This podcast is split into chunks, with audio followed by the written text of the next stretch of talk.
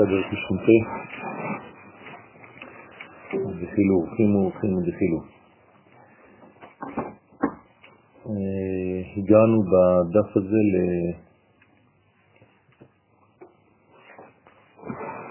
ואמר עוד, כן. נחזור, נחזור uh,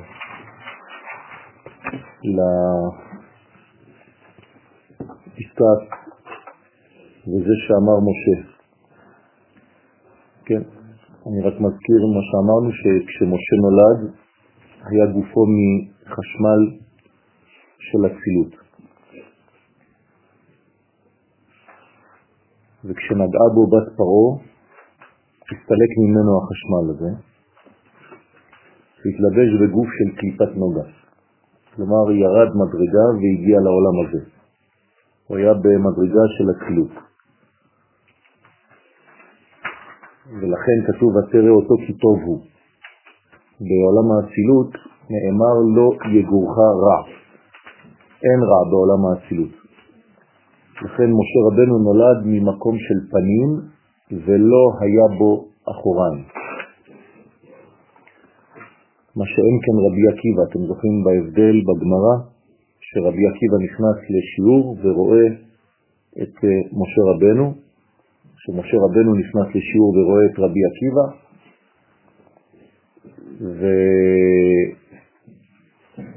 והוא לא מבין מה שרבי עקיבא אומר. וחלשה דעתו של משה רבנו, והקדוש ברוך הוא אומר לו, חזור לאחוריך. אם אתה לא עומד במצב של אחוריים, אתה לא תוכל להבין את רבי עקיבא, כי רבי עקיבא נולד באחוריים. הוא נולד בקליפה, ובגיל 40 שנה הוא הפך מאחור לפנים. מה שאין כן אתה, משה רבנו, נולדת, נבראת מצד הפנים בלבד, ולכן כל מה שקשור לאחוריים של המציאות אתה לא תופס, אין לך תפיסה בזה. לכן כשמשה שב לאחוריו, כן, אז אחר כך יש ביטוי של רבי עקיבא, הלכה למשה מסיני, והתיישבה דעתו של משה. כל זה כדי להודיע לנו שבמרכאות למשה רבנו אין בחירה חופשית. למה? כי הוא איש כללי. הוא כל כך כללי, שבכלל אין בחירה חופשית, ולכן משה שייך למצב של פנים. פנים זה בלי בחירה. כלומר, מצב של אחור שעובר לפנים. אז באחור אין בחירה, כשעוברים לפנים הבחירה מופיעה. משה רבנו שלא עבר את המעבר הזה מאחור לפנים, כאילו נולד עם הבחירה שהיא לא בחירה. זה נתון אלוהי ש... טבוע בנשמתו של משה, לכן הוא רק מצד הפנים ולא מצד האחוריים. אה, למדנו כאילו הפוך, שמי שנמצא באחור אין לו בחירה, ומי שעובר מצד אחור לצד פנים, עכשיו יש לו בחירה. זה נכון שאתה נולד בצד אחור, אבל אדם שמופיע ישירות מצד הפנים של המציאות, וכאילו גם הוא, אין לו מעצמו שום אפשרות לשנות את מהלכו במציאות. אם אין אתה גואלם, אין אחר אחוריים גואלם. ככה נאמר למשה רבנו. זאת אומרת, אין לך אפשרות אחרת במרכאות. אז זה קצת מסובך.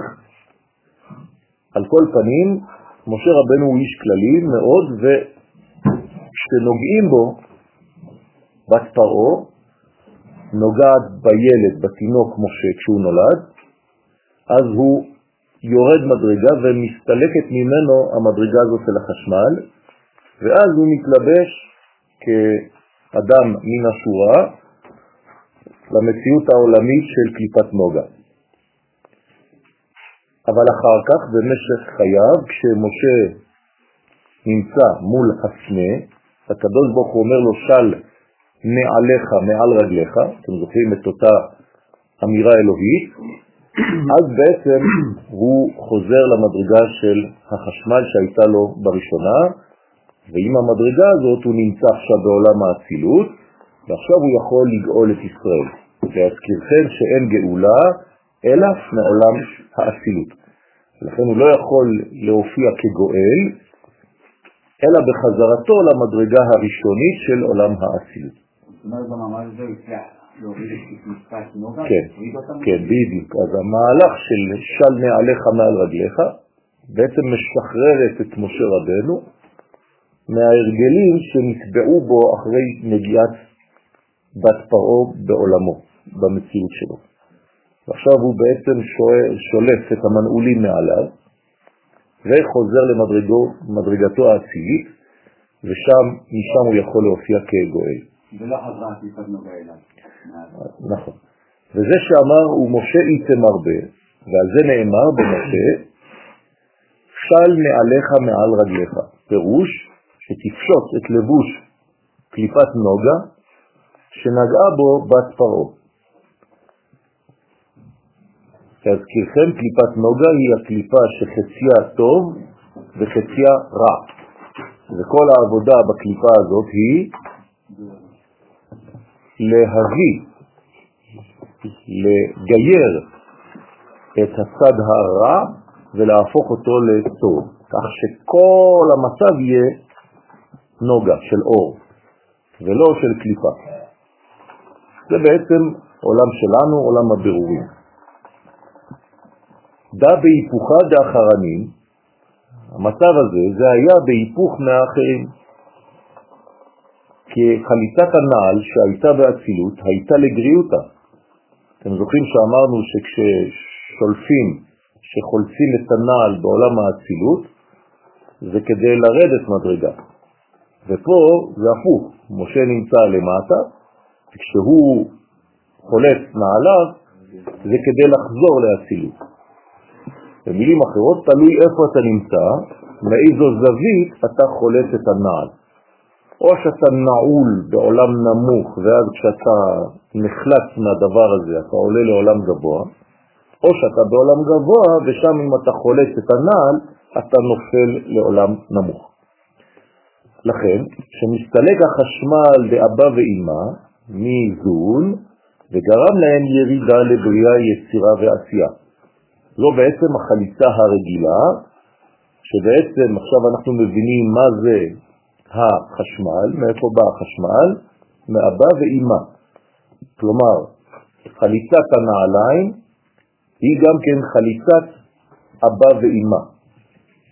במילים אחרות, החשמל שעזב את משה רבנו זה בעצם אבא ואימא. משה היה חסר דעת כשבת פרעה נגעה בו, כי חוכמה ובינה זה דעת. ולכן הוא בעצם איבד את הדעת בזמן שבת פרעה נגעה בו כתינוק. והוא קיבל דעת מחדש בזמן הפנה, סמוך לגאולה. ושוב אנחנו מקבלים אינפורמציה, אין אפשרות להיגאל, אלא בגילוי המוכין אבא ואימא, שאבא בעולמות זה אצילות, ואימא בעולמות זה בריאה. זאת אומרת, בלי עולם האצילות ששולט על כל המצב, אי אפשר להיגאל. לא בכלל ולא בפרט. אדם שנמצא במצב שהוא בסילוק מוכין, לא יכול להיגאל. למשל, במצב שינה, שיש סילוק מוכין, אי אפשר להיגאל. אין גאולה בזמן שינה, בזמן תרדמה. עם ישראל בזמן הגלות היה בשינה, שפרשו ממנו המוחים, ולכן הוא לא יכול להיגאל במצב כזה, הוא חייב חזרת המוחין אליו כדי להיות כלי ראוי לגאולה. שאם לא כן, האור של הגאולה יסוף אותו במקום לגאול אותו. עתיד הקדוש ברוך הוא להוציא את החמה מנרקיסיקה, ואז מי שלא ראוי לאור הזה יישרף, מי שכן ראוי לאור הזה ייגאל. איך מכשירים אדם להיות ראוי לזה? על ידי הלימוד שאנחנו לומדים בסייעתא דשמיא, אנחנו מכשירים את הנשמות שלנו למצב הנורמלי, שאיבדנו אותו במשך הגלות.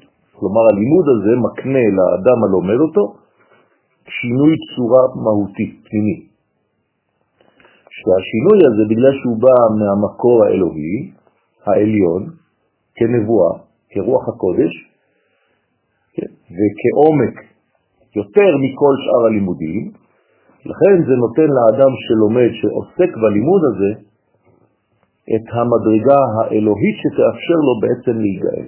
מרגיל אותנו לזוהר. נכון. אז אנחנו מתרגלים למדרגה הזאת כדי להיגאל. כאן פסקה באורות הקודש שעוסקת בעניין הזה ומסבירה מה שעכשיו אמרתי לכם. הרב קוק אומר שחוכמת הקודש היא נעלה מכל חוכמה. חוכמת הקודש, קודש זה חוכמה, נכון? המושג קודש הוא בחוכמה, חוכמה זה אצילות. לימוד האצילות זה הזוהר, אנחנו לומדים אצילות עכשיו. כל ספר הזוהר זה לימוד האצילות. בשביל מה לומדים את זה? שהיא מהפכת את הרצון ואת התכונה הנפשית של לומדיה. מי שלומד את זה, התכונה הנפשית הפנימית שלו משתנה, הוא כבר לא אותו אדם. לקרב אותם לרוממות שהיא בעצמה מתעצמת בה. אנחנו מתקרבים על ידי הלימוד הזה לרוממות הכי גדולה, שגם היא אין לה סוף של התקדמות. אז היא כל הזמן מתעצמת, החוכמה הזאת. מה שאין כן כל החוכמות העולמיות, כל השאר, חוץ מחוכמת הקודש, אף על פי שהן מציירות עניינים נשגבים, יפים ואציליים, אין להם את התכונה המפעלית, הן לא פועלות אותן חוכמות על האדם, להמשיך את המהות העצמית של ההוגה בהם אל ערכן. ובאמת אין לה יחס כלל ליתר הכוחות והעצמיות של האדם חוץ מכוחו המדעי לבד. במילים אחרות, אתה פשוט קונה אינפורמציה בשאר החוכמות. פה אתה לא קונה אינפורמציה, רבותיי, אתם לא באים ללמוד איזה משהו חידוש. אתם באים כאן להשתנות. יש כאן שינוי פנימי מהותי של מה? של הרצון. זה מהפך את הרצון, אני כבר לא רוצה את אותם דברים בחיים. וטעם הדבר, למה זה? כי כל ענייני הקודש ממקור חיי החיים הם. זה בא מהשורש הכי עליון שיכול להיות, ולכן זה לא אותה תנועה. מיסוד החיים המהווה את הכל. אנחנו לומדים עכשיו חוכמה שהיא אלוהית, כאילו הדיבור של הקדוש ברוך הוא בעצמו, ולכן זה חודר בנו ומשנה לנו את כל הצורה. ויש בכוח של התוכן הזה, המקודש, להוות המון ברואים לאין תכלית, לנטוע שמיים ולייסד ארץ. זה כאילו שניטעים בתוכנו השמיים ומייסדים מחדש את הארץ, מלשון רצון. וקל בחומר להטביע צורה חדשה ומבולטת, בולטת, על הנפש ההוגה.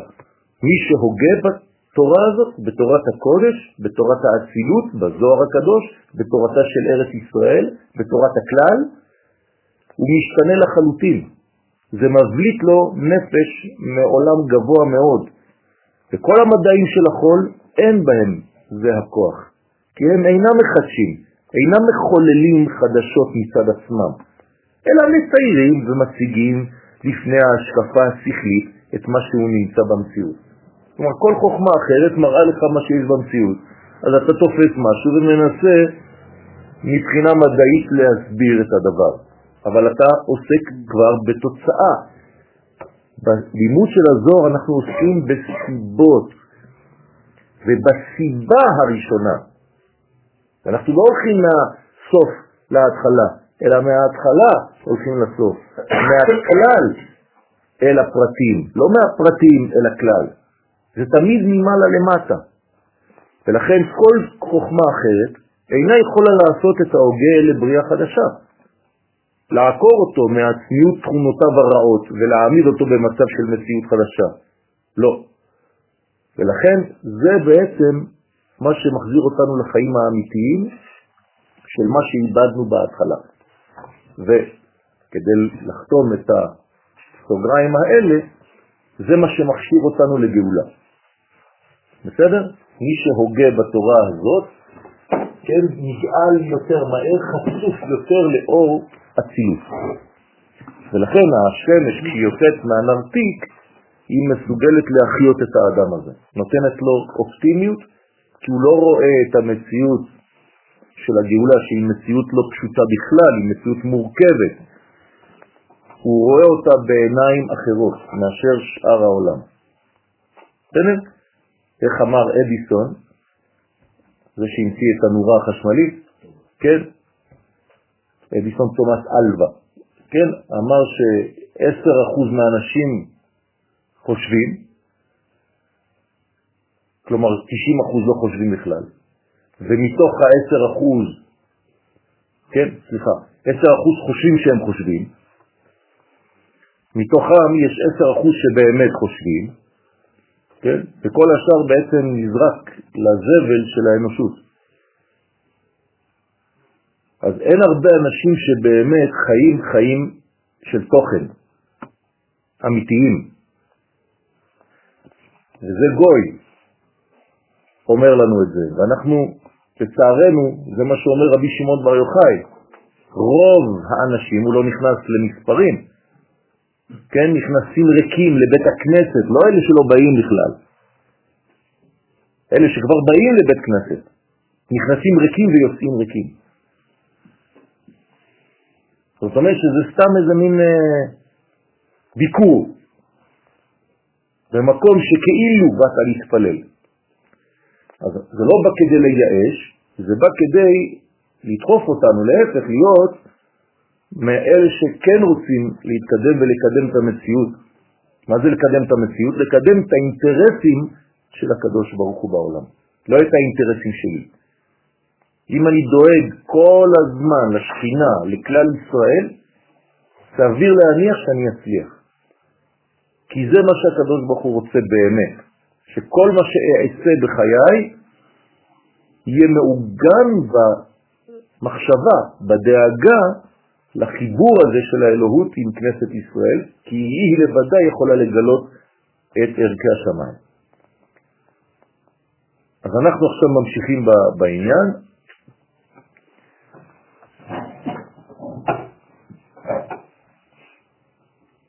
שעל ידי זה,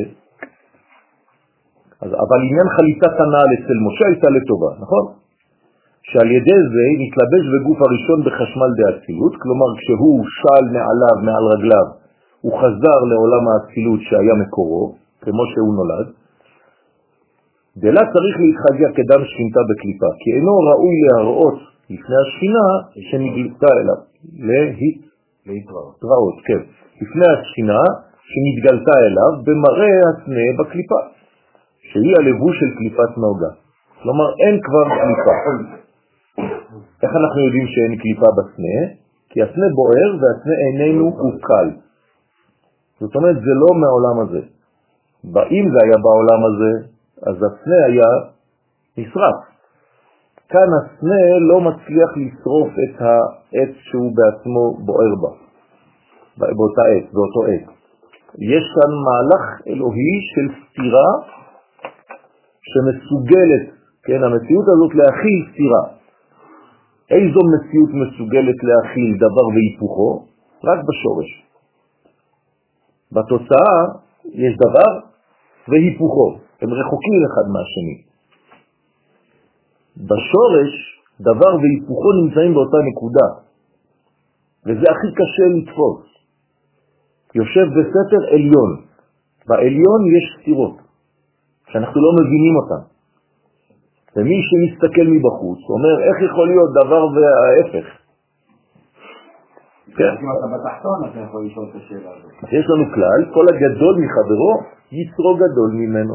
כמובן שאנחנו לא משליכים את זה על הקדוש ברוך הוא, אבל ככל שאנחנו גדלים, מתקרבים לשורש, יש דבר בהיפוכו. ואדם גדול הוא אדם שיכול להכיל הפכים. אוקיי? ורזה ומילה, בסוד הדבר נרמז במה שכתוב כי אין לבוא אל שער המלך בלבוש שק, כן, אתם זוכרים הלבוש של קליפת נוגה נקרא שק. ואסור להגיע עם לבוש כזה אל שער המלך מלכו של עולם.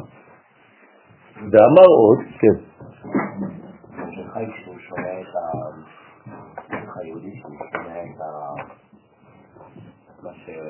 לעשות, אבל לא הולך לעשות, הוא את המלך. כן, נכון, כי בעצם הוא, לא עכשיו עושה איזה מין הפגנה, הוא מראה באיזה מצב נמצא העם. אתם מבינים? זה לא שהוא פועל לבד ואומר, הנה, אני בדיכאון, אני שם שק. לא, הוא מראה כלפי חוץ באיזה מצב נפשי נמצא עם ישראל. שהוא... נכון, לכן זה בעצם גילוי של העם. ואמר עוד כי ולגבי הבהן לא התחזיה אלא בנעלים. אל האבות לא נתראה הקדוש ברוך הוא בנבואה אלא בנעליים. כלומר, אצל האבות זה תמיד היה במנעולים. זה אף פעם לא היה בגילוי כמו אצל משה רבנו. כלומר, דרך מתת, בבריאה, יצירה ועשייה, הנקרא נעל. אתם זוכרים שזה או זעירנטים, בעולם האצילות, או מתת בעולמות אחרים. כשזה בעולמות אחרים, משם מתגלה הקדוש ברוך הוא לאברהם, ליצחק וליעקב. במילים אחרות, הם לא גילו את עולם האצילות. לכן לא הייתה אפשרות לגאולה בזמנם. וכי למה? הרי הם היו אנשים גדולים, פשוט כי אין עדיין הופעת העם. וכשאין הופעת העם, אין אפשרות לגלות את הבורא. ולכן הבורא מתגלה רק כשעם ישראל מופיע. זה שם הוויה י' כ' כשמופיע רק בזמן הגאולה. הדאו דכתיב, וזה שכתוב, מה יפו פעמייך בנעלים בתנדיב. מה יפו כנסת ישראל בעלייתם לרגל בשלושה רגלים, שהם כנגד שלושה אבות, ומכנה את כנסת ישראל בת נדיב. דהיינו ביתו של אברהם אבינו שהיה נדיב לב, לארג', שנתן לאכול לכל הבא אליו. כן, הוא היה פתוח, או הלא היה פתוח, לכל מי שבא. נרמז במילים נעלים שהאבות קיבלו את נבואתם דרך מתת של העולמות התחתונים, בריאה, יצירה ועשייה, שהם בעצם מנעולים. אבל לגבי משה רבנו, בלה כיסויה כלל. אצל משה רבנו אין כיסוי, אין נעל, אין מנעול. נבואתו הייתה מפנימיות עולם האצילות. אתם מבינים שהקדוש ברוך הוא יכול לנבא אדם מקומות שונות. שום נביא לא מקבל את הנבואה שלו מאותה קומה. אין שני נביאים מתנבאים בסגנון אחד. אין דבר כזה. אבל שונה מכל הנביאים, משה רבנו, שהוא בכלל בגובה אחר. זה הטסט שנעשה עם מרים ואהרון, שטענו, כן, שמשה שונה. והקדוש ברוך הוא אומר להם, אתם בכלל לא באותו גובה. על מה אתם מדברים? על מי אתם מדברים בכלל? משה רבנו מנבא מתי שבא לו. אתם זה פתאום. כן, אני מתגלה אליכם. משה רבנו יכול לשאול שאלה, ויש לו תשובה מיידית. כשהוא לא מבין משהו, שואל שאלה. הוא כמו בתוך כיתה עם הקדוש ברוך הוא. זו נבואה אחרת לגמרי. כן, אין, אין, אין נבואה כזאת. אנחנו לא מכירים, אין בן אדם, בן אנוש, שהגיע למדרגה הזאת. כן? לא קם בישראל כמו שעוד. אמרו באומות העולם בלעם, וגם שם זה ויקר, וזה שם אלוהים, זה בכלל לא אותה קומה. על כל פנים, משה מנבא מפנימיות האצילות, והקדוש ברוך הוא מתגלה אליו בלי שום כיסוי, בלי שום לבוש, כן, במראה ולא בחידות, כתוב שם. נביא רגיל צריך לפתור את החידה. נותנים לו איזה משהו, הוא לא מבין מה צריך, הוא צריך לתרגם את הנבואה של עצמו. נותנים לו לראות סיר נפוח. נו באמת. מה אתה עושה עם סיר נפוח? כן, נותנים לו לראות כל מיני אלמנטים מהעולם הזה. אצל משה זה לא ככה, אומרים לו בול את הדבר היסודי, הפנימי, ישר. כלומר, אין לבושים אצל משה רבנו, אלא התפשטות. כמו האור הפשוט שהיה ממלא כל המציאות. לכן משה הגיע לבחינת פה אל פה אדבר בו. אתם זוכרים, לא איתו, אלא בו. הוא מראה ולא בחידות. ורזה דמילה וסוד הדבר של נבואת האבות, שכתוב ואירע אל אברהם, אל יצחק וליעקב ואל שדי. אתם רואים שהאבות התגלה להם אל שדי ולא שם י' כו' מה זה אל שדי? זה אמרנו מתק של עולמות בריאה, יצירה ועשייה. כי המלאך הזה, כן, זה בעצם מדרגה שהיא למעלה מהכיסא. אתם זוכרים שכיסא נקרא טרון, ומטה טרון זה מעבר לכיסא. עכשיו, המלאך הזה עולה כמספר שדי בגמטריה, 314. ושמי י' כו' כ 26, דהיינו נבואה מזעירנפין דאצילות, זה י' כו' זעירנפין דאצילות, לא נודעתי להם. אוקיי? אז האבות מקבלים את נבואתם מחיצוניות ולא מפנימיות. שוב פעם אני חוזר כי אין עדיין עם. במילים אחרות, עם ישראל מגלה את פנימיות ההוויה. כשאין עם ישראל בעולם, הכל חיצוני בלבד. בסדר? אנחנו אמונים, אנחנו ממונים על הפנימיות, על גילוי הפנימיות העולמית. זאת העבודה העיקרית שלנו. ובתוך עם ישראל, העבודה העיקרית היא לגלות את פנימיות התורה, כדי להיות שווים למהלך הגדול הזה, לגלות את התוכן הפנימי, ולא את חיצוניות העולמות, כפי שהיה בזמן הגלות. כן. אה. כיוון שעד עכשיו לא היה אף אחד לגלות את הפנימיות. נכון. אז כאילו את החיצון של הפנימיות או את ה... אתה קצת הולך לכיוון אחר, אתה כאילו אומר שעם ישראל בעצם בא לגלות את התורה. לא, הגילוי העולמי של התורה ניתן כי ההופעה הישראלית. לא, לא. ישראל קודם לתורה. כן. הקדוש ברוך הוא ברא את נשמת ישראל לפני שהוא ברא את התורה. נכון. ולכן מה עושה התורה בעצם? מגלה את נשמת ישראל. יפה, ולא הפוך. נכון, אבל זה להפוך הוא בעולם הזה כאילו כביכול, כן. כדי שיהיה נכון. כל העולם של התורה עצמה. נכון. לא בסוד, אלא בגילוי. אבל אין גילוי, אנחנו לא צריכים לגלות את התורה עצמה, אנחנו צריכים להשתמש בתורה כדי לגלות את ישראל. זה מה שאנשים לא יודעים. זה המפתח, רבותיי. רוב האנשים חושבים הפוך, כן? זה בא ממדרש, תנא דבי אליהו, של אליהו הנביא, פרק י"ד. אתם חושבים שהתורה קדמה לישראל, ואני אומר לכם, אומר אליהו הנביא, שישראל קדמו לכל דבר, גם לתורה. במילים אחרות, הסתכל בישראל הוא ברא תורה. ואחרי זה הסתכל בתורה הוא ברא אלמה. השורש של הכל זה ישראל, עלו במחשבה תחילה, ראשית תבואתו. אם אני אומר דבר כזה, שזה מהפכני, רבי עקיבא אומר את זה, זה מהפך גדול. זה אומר בעצם שהתורה אינה באה אלא כדי לגלות את ישראל, ולא הפוך. לא ישראל באו כדי לגלות את התורה. שישראל באו לגלות עומק, בדיוק. עומק התורה זה ישראל, שעומק ישראל זה קודשא בריחו. ומשה יתמרבה, אבל במשה נאמר, ואמרו לי מה שמו.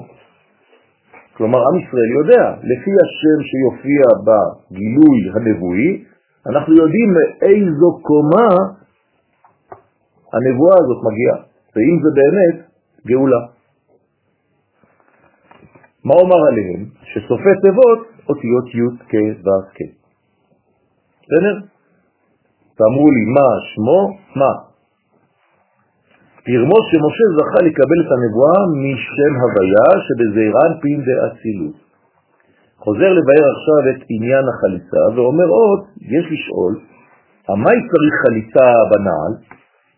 למה האישה צריכה להיות, כן, חולצת דווקא את הנעל? למה האלמנט הזה? למה ה...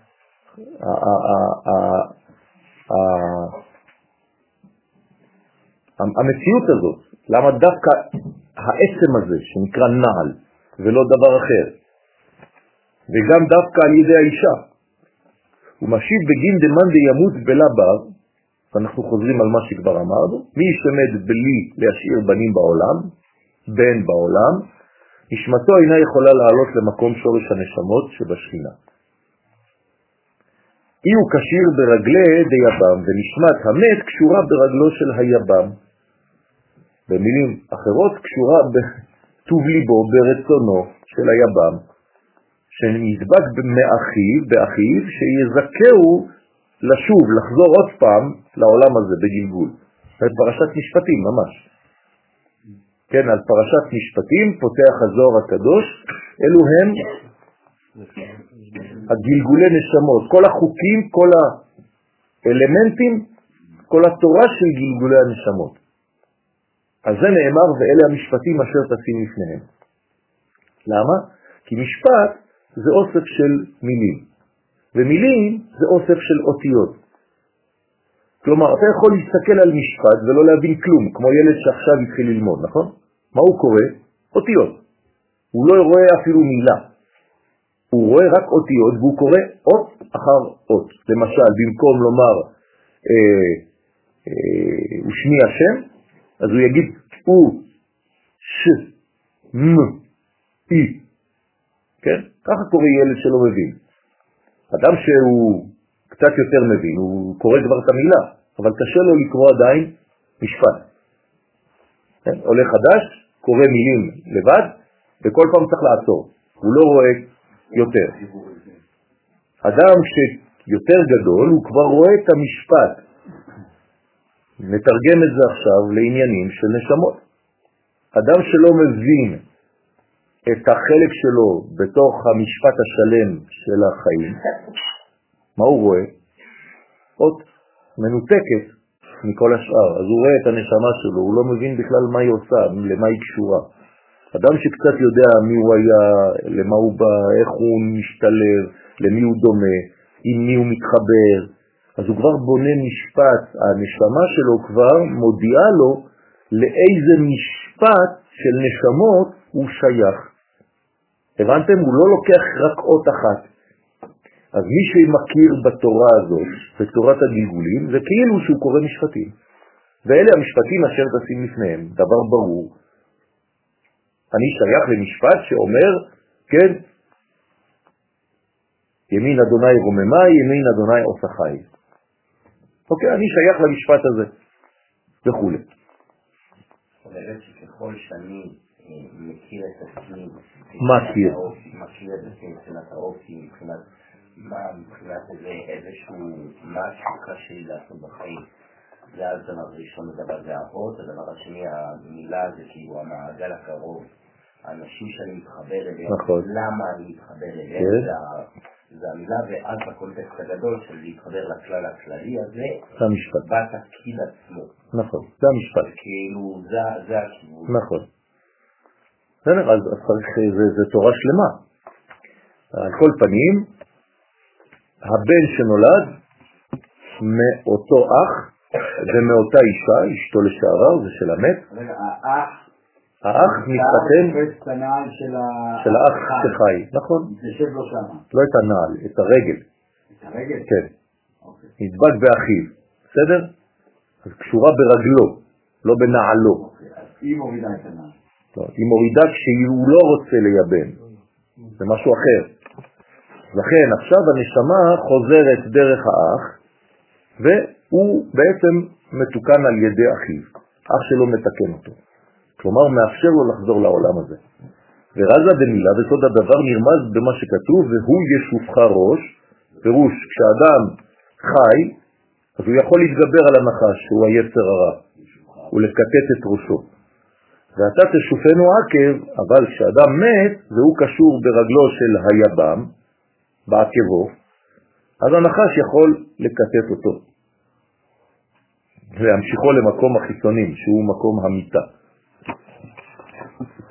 במילים אחרות, עדיף כן לחיות מאשר למות כדי לתקן. המתים לא מתקנים, לא יכולים לתקן, הם תלויים במה שיעשה החי, בכל מיני רבדים, לרב דווקא בייבום. כן, אבא נפטר, זיכרונו לברכה, מה שיעשה הבן זה מה שמעלה את האבא. האבא כבר לא יכול לעלות לבד, כי אין שם מעשים. ובגין דלה ימית לחיביה דאי הוא כרוך על עקבו, בשביל שהנחה שהוא כרוך על עקבו של היבם, במקום, במקום שקשורה נשמת המת, לא ימשיך אותו למקום המיטה. אז במקום להמשיך את האח הזה שמת למקום של מיטה, לזרוק אותו לנחש, צריך לחלוץ לגבי נעל דאיתתה. לכן צריך לחלוץ על ידי האישה את הנעל של היבם, כדי להעלות את הנשמה של האישה העליונה, שהיא השכינה. כלומר, שהיא לא רוצה, או הוא לא רוצה לייבם, אז במקום שהאח הזה, הוא לא יחזור לגלגול, לעולם הזה, בגלל שהם לא רוצים עכשיו לייבם, לא חשוב בשביל מה עכשיו, למה? מה הסיבה שהם לא רוצים? אבל אותה נשמה עכשיו הולכת לרדת אל הנחש. כדי לא לרדת אל הנחש, יש את הפטנט שנקרא חליצה. הפטנט הזה הוא במקום הייבום. לא רוצים לייבם, חייבים חליצה. מה עושה החליצה? נותנת אישה אחרת לאותו מת. איזו אישה? כנסת ישראל. מחזירים אותו לשכינה, כדי שלא יישאר בקומה של הנחש, חז ושלום. אז מי מקבלת אותו בעצם? שתקבל אותה אצלה, אותה אישה עליונה, השכינה, הנקראת נעל. להיות נעל לרגלה. כן, כי היא בעצם מלבישה. כל אישה היא נעל ביחס לבעל, נכון? לכן נותנים נעליים מתנה בחינה. כשמתחתנים, יש תמיד נעלי בית. מה העניין שם? כן, אז זה בעצם סימן שהאיש מצא עכשיו נעל לרגלו. אה? בערבית, il a trouvé chaussure ותשתדל לתקנה ולהביאה בגלגול לעולם הזה. ואז האישה העליונה הזאת, שנקראת עכשיו שכינה, היא כבר תדאג לו שהוא יחזור בגלגול, אם הוא לא זכה להביא בנים בגלגול הקודם. והתפטר ההוא חיב ימינה, ועל ידי החליצה התפטר והסתלק הנחש מאותה נשמה. זה בעצם פטט כדי לסלק את האחיזה של הנחש על אותה נשמה. ולא יצער אותה עוד. יש אה, בן אדם. שלא מתחתן כל החיים שלו ולא מביא ילדים, אז הוא צריך גם תיקון ענק. כאילו, יש איזה משהו שנבחן בשבילו? מאוד. נכון. אז יש צורות אחרות, אמרנו, נגענו קצת בנקודה הזאת, תלמידים. אה. התלמידים הם בעצם כמו ילדים של הרב. אז הרב שמקים, מעמיד תלמידים הרבה, הוא כאילו יש לילדים הרבה. ואיך רב יכול להתחתן? אה, יכול להתחתן, אבל אולי לא יביא ילדים. אם אין לו אפשרות, אני לא מדבר עכשיו על חתונה. בסדר? אם אין לו ילדים, אם הוא לא הצליח להביא ילדים, מסיבה כלשהי, אז התלמידים הם בעצם הילדים של אותו אדם. ואמר עוד, שמה שכתב, ואתה תשופנו עקב, הוא סוד אחיזת הנחש בעקב, אז זה אמר וכל על ההיא טיפה, וכל השתדלותו של הנחש להחטיא את האדם הראשון היה כדי שתהיה לו אחיזה בטיפה הראשונה שלו. זהו, זה מה שרצה הנחש, רצה את הטיפה הראשונה של הזרע של אדם הראשון. כן? כלומר, לצערנו, רוב הגברים, הטיפה הראשונה היא לא טיפה שהולכת לחיים, נכון? לצערנו. אז זה הנחש כל הזמן דופק את כולם. זה אותו חטא. אם הזרע היה טיפה ראשונה כמו אצל יעקב, שבחיים שלו הוא לא הוציא זרע לבטלה לפני היה עם אשתו והיא הביאה בנים מה, מהטיפה הזאת, אז רוב האנשים הם לא ככה.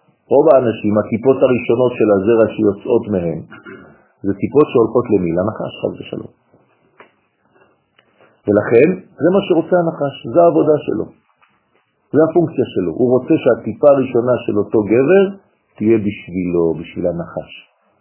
ואחרי זה כל החיים שלך הוא עובד עליך, בגלל שהטיפה הראשונה נתת לו. אז האנשים שואלים למה כל הבעיות. כן, אבל תראה כמה פגמת באותו עניין. וזה לימוד שצריך ללמד את הצעירים, כן, שהם בגיל ה-16, שהם לא מבינים את החשיבות של הדבר הזה, ומוציאים זרע כאילו זה צעצוע. וגם הרופאים אומרים להם עכשיו שזה דבר בריא ונורמלי, כן, כל פסיכולוג יגיד לך שזה בסדר לאונן, אין שום בעיה עם זה, להפך, אם אתה לא מוציא זרע, אתה לא בן אדם נורמלי. כן, אז הכל מעוות בעולמנו, ואנחנו צריכים שוב פעם לחזור ללימוד האלוהי של המציאות, ולא ללימוד הסקיזופרני של איזה מטפל, כן? אז צריך להבין את זה. אז לפעמים אומרים לי, אתה יורד על, על אנשים. בסדר, אני יורד על אנשים, אני לא יורד על אנשים כדי לרדת על אנשים. אני פשוט, כן, ראיתי שיש מדרגות מסוכנות, שאם אתה לא מזוהה עם המהלך האלוהי, אתה יכול ליפול בהם. כן, זה ראשי תיבות רשע. רופא, שופט ועורך דין. כן, אתה יכול ליפול בשלושתם. אז צריך להיזהר. רוצה לומר, לפי שכשבא אדם על חווה, כבר קדמה בה זוהמת הנחש. אז אדם שהוא הגיע כבר אל חווה, הוא כבר עבר דרך הנחש לפניו, לפניה, חז ושלום. אז היא לא, כבר לא קיבלה את הטיפה הראשונה, היא קיבלה טיפה שנייה או תשיעית או מיליון. נכון, ושם נקלטה טיפה ראשונה של אדם אצל הנחש. לכן היה לנחש שליטה על, על מי? על כל האנושות הנולדת, לא הנבראת. האדם הראשון הוא לא נולד, הוא נברא, אבל הלידה הראשונה היא כבר תחת שליטתו של הנחש, כי הוא קיבל את הטיפה הראשונה. ויצא ממנה קין, שהוא היה בכור והיה מעורב טוב ורע. באי יוד דפרח מן יעקב לאתרס. כן? לכן זה היוד שעזבה את יעקב. אם תיקחו את המילה יעקב, תוציאו את היוד שזה הטיפת זרע, אז נשאר בעקב. שאותה הטיפה של אדם הראשון היא סוד יוד דיעקב, שפרחה מיעקב למקומו של הנחש. אז הנחש קיבל בעצם אות יוד, האות הכי חזקה, האנרגיה, הדלק, שהוא סוד עשיו הבכור. עכשיו אתם מבינים מאיפה עשיו, למה יש לו כל כך הרבה כוח? בגלל טיפות הזרע של ישראל שנשרו. ועל ידי זה היה לנחש אחיזה בעקב של יעקב. כמו שרואים שעשיו אוחז בעקב של אח שלו, בתוך הבטן.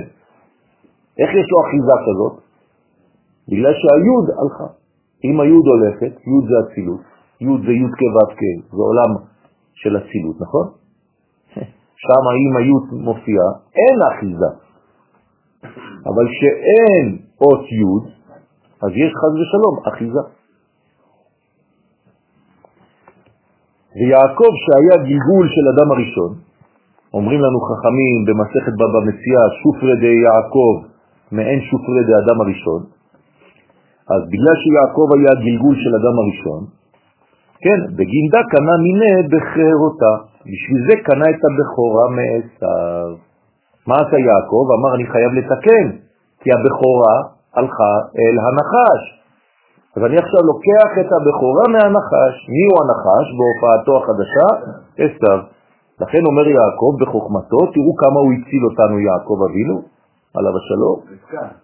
כן, יעקב אבינו עליו השלום, כמה הציל אותנו, שהוא היה חייב ללכת, כן, ולקנות את הבכורה מחדש, מעשיו, שהיה בחינת נחש.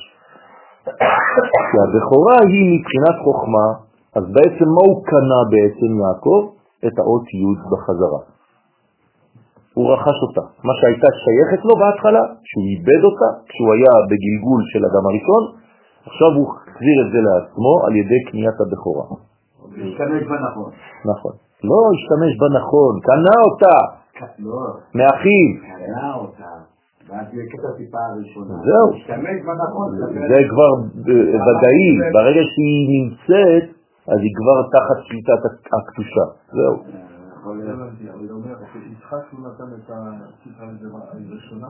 נכון. כל מי שהיה לפני יעקב בעצם לא יכול עדיין לגלות את הבכור. מי זה הבכור? עם ישראל. פשוט מאוד, לכן רק יעקב יכול לגלות את עם ישראל. ומיעקב כבר לא יוצאות,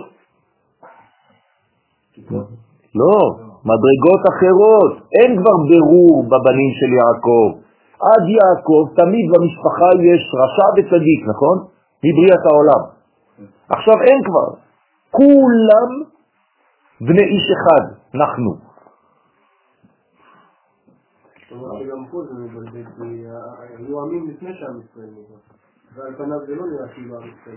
לא, עם ישראל, אתה, טועה במינוח שלך, לא היה שום עם לפני שעם ישראל נברא. רצית לומר לפני שעם ישראל הופיע. אין שום עם, עם ישראל נברא ראשון, עלו במחשבה תחילה, לא הופעתו בעולם. אל תתבלבלו, עם ישראל קיים לפני שהוא מופיע. זה קצת לוקח זמן להופעתו, אבל הוא ישנו.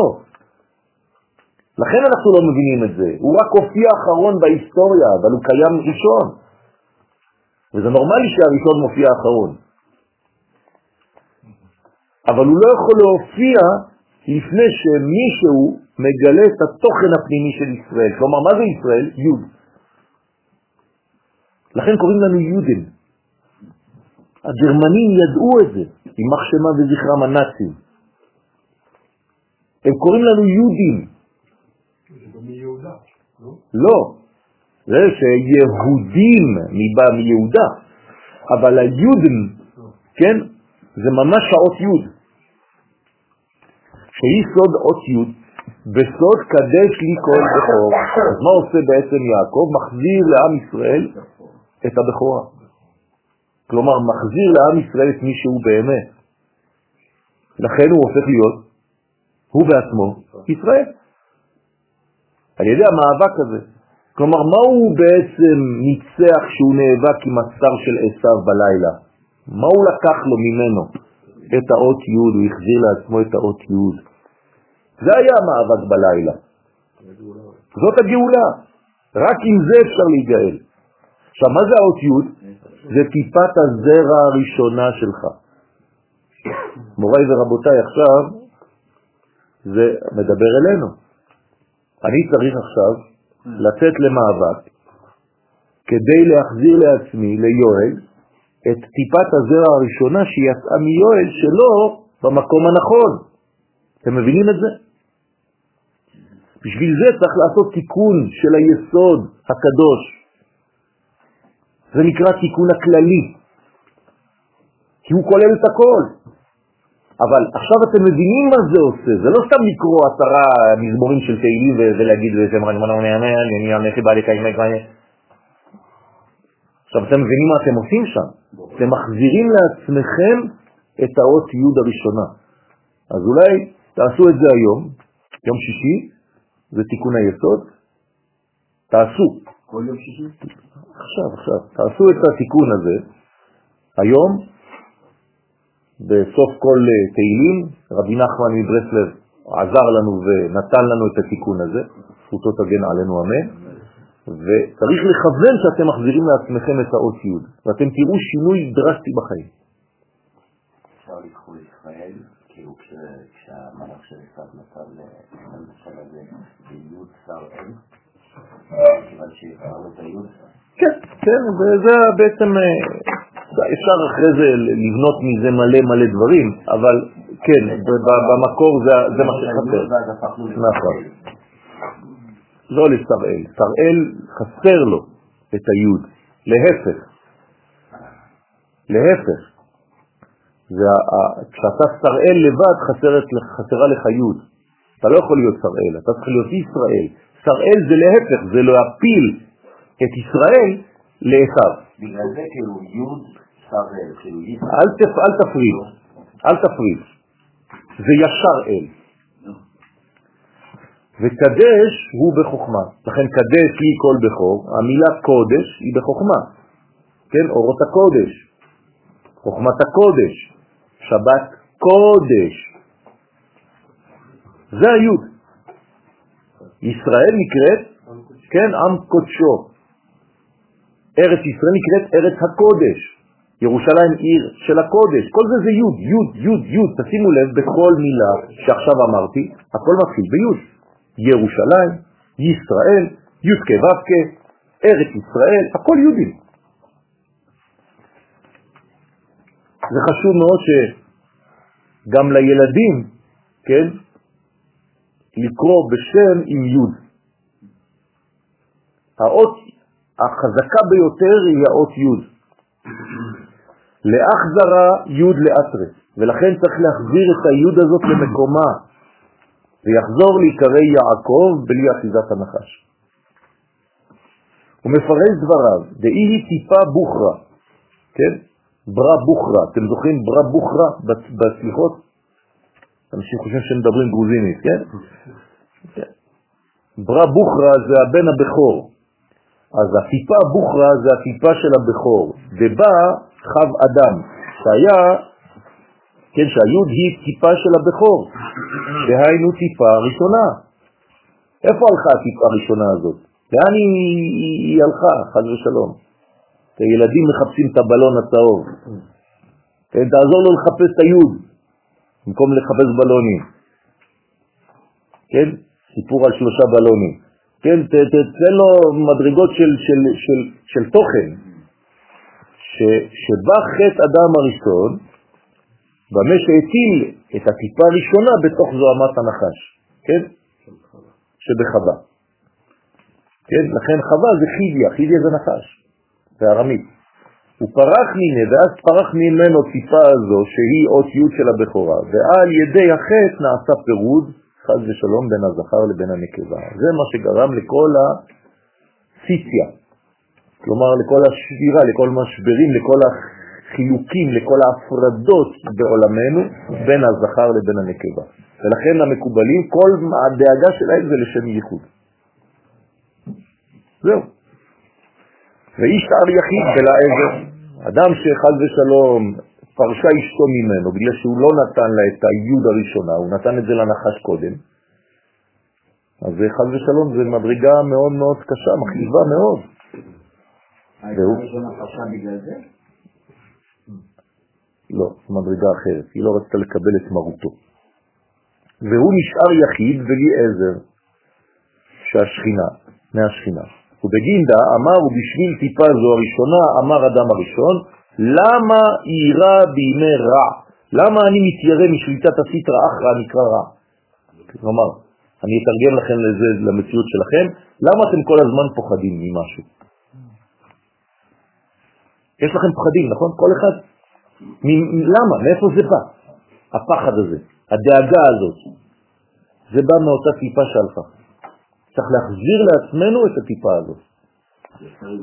כי עוון עקבה יסובני, יסובני, עוון הטיפה הראשונה שלקח הנחש ממני, שהיא סוד האות י' של יעקב שירדה תחת העקב, זה בגלל זה אתה פוחד כל הזמן. יש לך חטפה כל הזמן. אבל כשאני יודע שאני לא בסדר. בתת מודע איבדת את היוד. כלומר, איבדת את הבכורה. זה הפחד. וזה בחינת עקבי, כן? עקב יוד. עקבי. עוון עקבי יסובני. עקבי עקב יוד. העקב היוד שלך. עוון זה יסובני. חז ושלום. אז אתם מבינים עכשיו את החשיבות הגדולה מאוד של הטיפה הראשונה. כן, צריך לבכות על הדבר הזה. כדי להחזיר אותה לעצמנו. מה זה השיטה הזאת הבאה? אני רוצה להבין. מה זאת אומרת, מה זה הטיפה? טיפת דרה. לא, בסדר, אבל... מה זה בסדר? זה הכי חשוב. לא, אבל... זה הטיפה של החיות, זה הטיפה של החיים, זה האנרגיה הראשונה. זה המחשבה הראשונה שיש לך כשאתה מתעורר בבוקר. זה אותו דבר. לא. למה לא? אני רוצה להבין מה המשמעות של השיטה. מחשבה ראשונה, ישראל. הראשונה. ישראל. ישראל. מה המחשבה הראשונה העיקרית שלך? בחיים שלך. זה מיכאל או ישראל? זה נקרא טיפה ראשונה. אם איבדת את ישראל, אתה תחשוב כל החיים שלך רק על מיכאל. אתם מבינים שאנחנו לומדים עכשיו על השכינה, על כנסת ישראל? המחשבה שלי צריכה להיות יותר ויותר רק על כלל ישראל. ובתוך הכלל הזה אני יואל ואתה מיכאל, פרטים של הכלל הגדול הזה. אבל אם רוב חיי אני נותן זום רק על עצמי, הטיפה הראשונה שהיא ישראל, העיקרית, הלכה לאיבוד. אז כל החיים אני דואג רק לפרנסה שלי, לעבודה שלי, לרגשות שלי, ואיך אני מרגיש, ומצב רוח שלי, וכל הבעיות שלי. אתה לא דואג באמת לבעיה העיקרית בחיים. זה להחזיר את המחשבה, את הרעיון הראשון שנקרא ישראל, לחיים שלך כמיכאל, לחיים שלי כיואל. סליחה הרב, אבל אני מה שאני מרגיש מהשיעור מאחר כך, לא להתעצבן, שהכלל יותר חשוב מהפרט, כי אם אתה מסביר לי שיעור כזה ואני מפנים אותו בפנימיות שלי, אני מוכן אפילו להקריב את עצמי של הכלל הזה. נכון. מה החידוש? הפרט פה נעלם. לא, הוא לא נעלם. הוא עובד בשביל הכלל. יש לך תאים בגוף? כן, כמה? יש תא אחד שלא יודע שהוא שייך לעוזי? שהם שייכים לי, הם עושים את בלי לשאול. יפה מאוד. תהיה כזה. אתה תא של הגוף היותר גדול שנקרא כנסת ישראל. אתה לא שואל את עצמך שאלות, נכון? אתה פשוט חי את זה. כמו תא. מאלף עד תא. תא. פשוט מאוד. אם אתה מסוגל ללכת בלילה במקום של סכנה, לעשות פעולות בשביל העם שלך, כנראה שיש לך את הגן הזה. זהו. אני לא רוצה להביך אותך אפילו לדעת אם אתה יודע מה אתה עושה או מה אתה לא עושה. אתה עדיין לומד, אבל אם אני אקח חייל אחר, לוחם אחר, אני לפעמים מגיע למצב כזה שאני קצת שפוי, אני שואל את עצמי מה... יפה, אז ברגע שאתה שפוי אתה כבר לא שפוי. אתה כאילו, מה... יפה. יפה, עכשיו הכנסת את ההיגיון האנושי. לא, לא, לא מוצא יפה. בצורה הגיונית. יפה, כי אין. אבל תדע לך שכשחד ושלום אתה יוצא מהמצב הנורמלי הזה, הטבעי, ואתה מתחיל לחשוב מחשבות, אתה כבר לא יכול לצאת למלחמה. למה? כי אתה סתם סרטני. כמו תא בתוך הגוף, שפתאום לא מבין שהוא חלק מהמכלול הגדול הזה. הוא עושה מה שבא לו. חד ושלום. אני אישיות בפני עצמי. תדאר לעצמך שהאצבע הזאת, עכשיו בוא נצא קצת מהתאים, נגדל קצת יותר.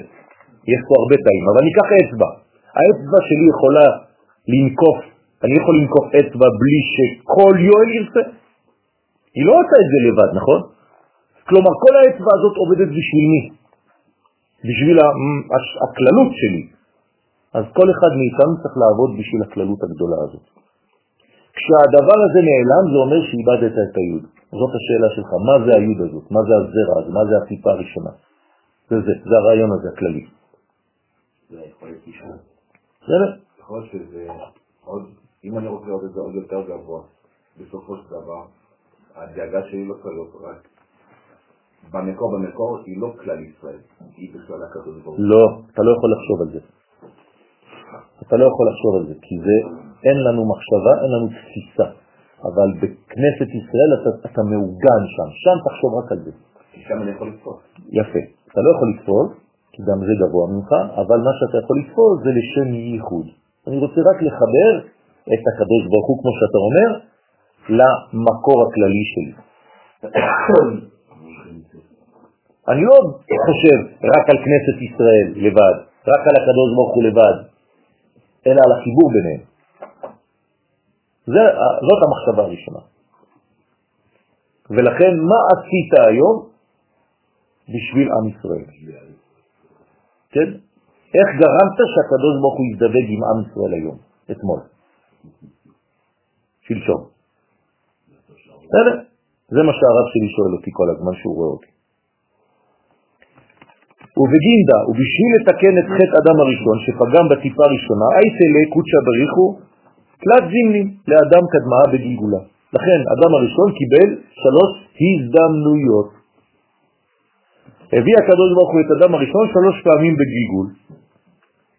פעם ראשונה אצל אברהם, פעם שנייה אצל יצחק, פעם שלישית אצל יעקב. כלומר, כל פעם שאבא הוציא זרע, את מי הוא העביר? את אדם הראשון. הבנתם? כלומר, מי זה יצחק? אדם הראשון. שעבר מאברהם.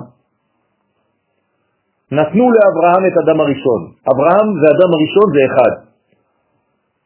אז אדם הראשון מתחיל להתנקות באברהם, אז הוא מוציא את יצחק ואת ישמעאל. איפה עכשיו אדם הראשון עבר? של יצחק. יצחק גם הוא עכשיו מתחבר עם אשתו ומוציא את יעקב ואת עשיו. איפה האדם הראשון עכשיו? ביעקב. כלומר הבירור נעשה יותר ויותר מצומצם. תשימו לב שבהתחלה זה שתי נשים, אחרי זה זה כבר אישה אחת. ואחרי זה אצל יעקב אין כבר ברורים לעשות. לכן הוא בעצמו מגלה ישראל. אבל איך זה מסתדר? שאברהם, הטיפה הראשונה שלו כביכול, היא הייתה אצל הגר. הטיפה הראשונה של אברהם, כביכול, לפי הסיפור. אני מדבר על אברהם עצמו. אברהם אוקיי, עצמו, אוקיי. שקיבל את טיפת הזרע מהאדם כן, הראשון. כן. אז הוא, הזרע הראשון שלו עברה לאגם. זה מוציא ברורים, זה ברורים.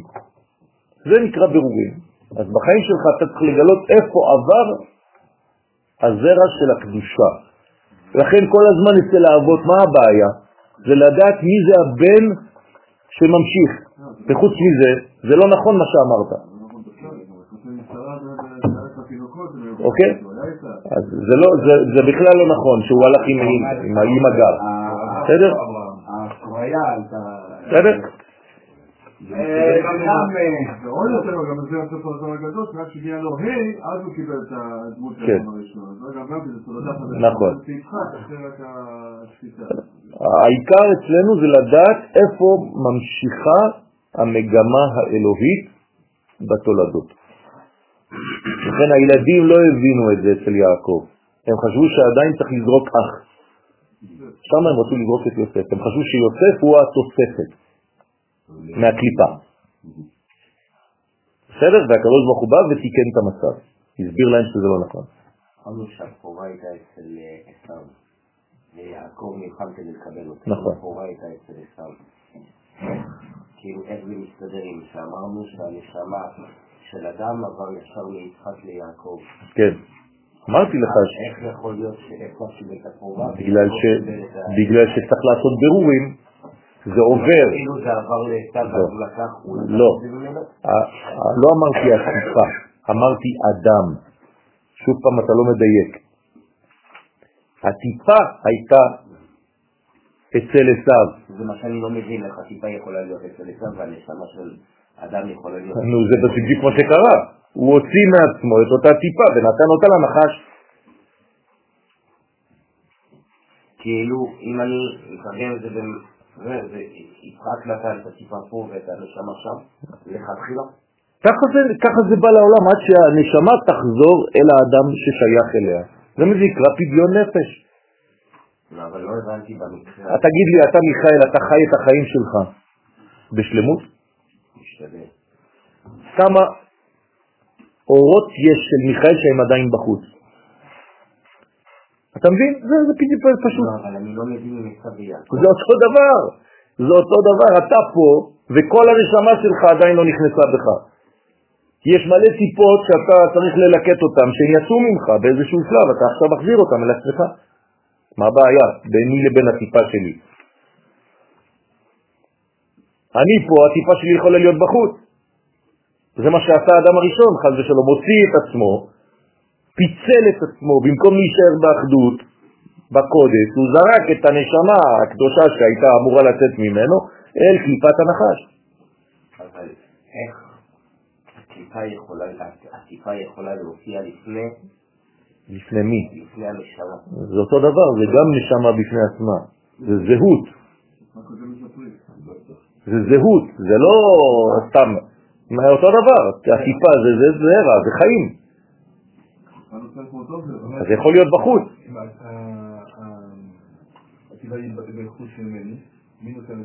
זה הכיפות? אז בינתיים יש לך את הדמות השורשית, אבל חסר לה את הטיפה הראשונה. אז אתה צריך לעשות עבודה כדי להחזיר לעצמך את הטיפה הראשונה. יש לך טיפה שנייה, שלישית, כל מיני כוחות. אבל זה לא הטיפה המרכזית האחראית על כל חייך. כל עוד והטיפה הזאת לא נמצאת בך, והיא נמצאת בחוץ, אתה לא חי את החיים שלך באמת. אתה חי חיים של מישהו אחר, של מישהו זר, ואתה צריך בעצם לצאת למלחמה כדי לזהות את הנשמה, כי תצא למלחמה על אויביך וראית, כן, ושבית שביו וראית בשביה אשת יפת תואר.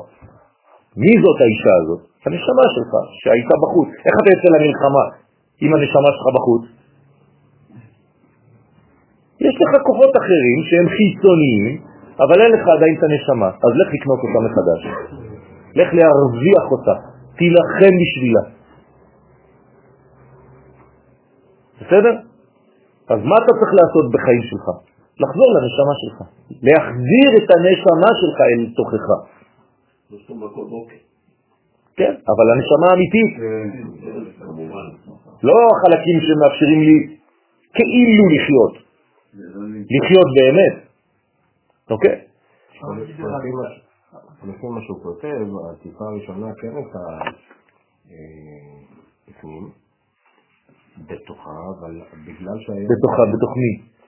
אצל חווה. הטיפה הראשונה של אדם כן. הייתה- במקום. אבל אה, מי, מי בא לקחת את זה? כפי שקדם לנחש, נכון. בא, שם היה הבעיה. מה זה אומר? שמי הטיל בה את הטיפה הזאת? הנחש. הנחש. זאת אומרת שהיא התחברה עם הנחש, היה לה חיבור אינטימי עם הנחש. זה אומר שבעצם יעקב התחבר למי לפני? אה, סליחה, האדם הראשון, עם מי הוא התחבר לפני? עם הנחש עצמו. והנחש התחבר עם חווה והטיל בזוהמה. נכון? הטיפה נמצאת שם. הנחש של חווה כאילו? האדם הראשון התחבר עם קליפה במקום להתחבר עם הצד הנחשי. מה זה הצד הנחשי? הסברנו את זה כבר בשיעורים קודמים. כן, לא. מה זה הצד הנחשי? מנחש. הנה, הוא הקשיב לשיעור. שכל. כלומר, אדם הראשון אכל מעץ הדת, מעץ השכל, לפני שהוא אכל מעץ החיים. ברגע שהוא עשה את זה, מה הוא עשה בעצם? זרק כבר את הטיפה שלו לנחש. זה נקרא לזרוק את הטיפה שלך עליו. כמו שאומר הרב שרג'י, הוא נכנס לאוניברסיטה לפני שהוא נכנס לישיבה. זאת הבעיה של כולנו. אנחנו נותנים יותר משקל לשכל, להיגיון, מאשר לחיים. זה החטא הראשון. עכשיו צריך להחזיר את זה. כן, נכון, נכון. גם שם יש בעיות, כי אנחנו עכשיו הפכנו להיות שכליים. תראו כמה מקצועות שכליים אנחנו מלמדים את הילדים, ולא מקצועות של חיים, של אמונה, של ודאות. אמרתי לכם כבר, ברוב הישיבות אין כיתת אמונה. כן, במקום אמונה תכתבו חיים. כיתת חיים. היא בבית. אה, זה אמונה של אבא, לא של רב, זה משהו אחר. יש תורת האב ויש תורת הרב. זה שני דברים. צריך גם את זה וגם את זה. כשאתה לומד פרקי אבות, אז משה זה הרב, מדבר על אבא. משה קיבל תורה מסיני. היית צריך להגיד לי, אברהם, יצחק ויעקב, זה פרקי אבות, לא פרקי רבנים. מה אתה מכניס את משה בתחילת פרקי אבות? כדי לחבר את תורת האבא עם תורת הרב. צריך את שניהם. זה שיעור שלם של הרב אשכנזי מנותו, בצד. הדאו דכתיב, זה שכתוב הן כל אלה יפעל אל פעמיים שלוש עם גבר. כלומר, הקדוש ברוך הוא מביא את אדם הראשון שלוש פעמים בגלגול, כן, בשלושה אבות, כדי להתתקן. לכן יש לך כמה אפשרויות, לא צריך לסמוך על הדבר הזה, אבל יש גלגולים שונים של אותו תיקון. עד שהנשמה האמיתית תחזור אליי, עד שהטיפה הראשונה תחזור אליי, עד שאני אפנים שירד האסימון. האסימון הזה זה הטיפה הראשונה שתחזור, זה נקרא הבכורה. אני צריך להחזיר לעצמי את הבכורה. עם ישראל היום, זה אותו סיפור, נכון? כל האומות רוצות לגנוב מאיתנו את הבכורה. למה? כי אנחנו לא חיים עדיין כמו הבכור של המציאות. לאט לאט עכשיו זה מתחיל להיות. עכשיו הישראלי הממוצע, לאט לאט, גם הלא דתי במרכאות, מתחיל להבין שהוא הבכור של ההיסטוריה, לאט לאט. זה לוקח המון זמן. ולא רוב האנשים עדיין שם, אבל זה קורה. וכשאנחנו נגיע למצב של ההכרה של עצמנו, אז גם האחרים יתחילו להבין. ודאי יהיו שינוי מקום. זה שינוי מקום לאדם הראשון כשנתגלגל ביעקב וירד למצרים. בסדר? אז אדם הראשון בעצם חייב לרדת, לאן? למצרים. זה לא יעקב שירד למצרים, זה האדם הראשון. בגוף חדש, כדי להחזיר לעצמו את מה שהלך לאיבוד שם. הטיפה שלו ברחה כל כך רחוק עד שהיא ירדה למקום שנקרא מצרים של המציאות. בדיוק, בדיוק. נכון.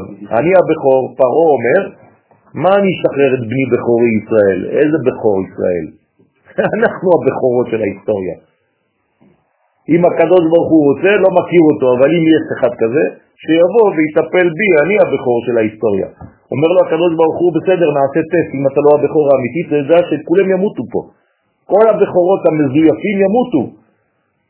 במילים אחרות, כל פעם שעם ירצה לגנוב את הבכורה מעם ישראל, הוא ימות. הנצרות מתה. אין נוצרי אמיתי, הוא קורא לעצמו נוצרי, אין כבר נוצרי אמיתי. במה זה מתבטא נצרות?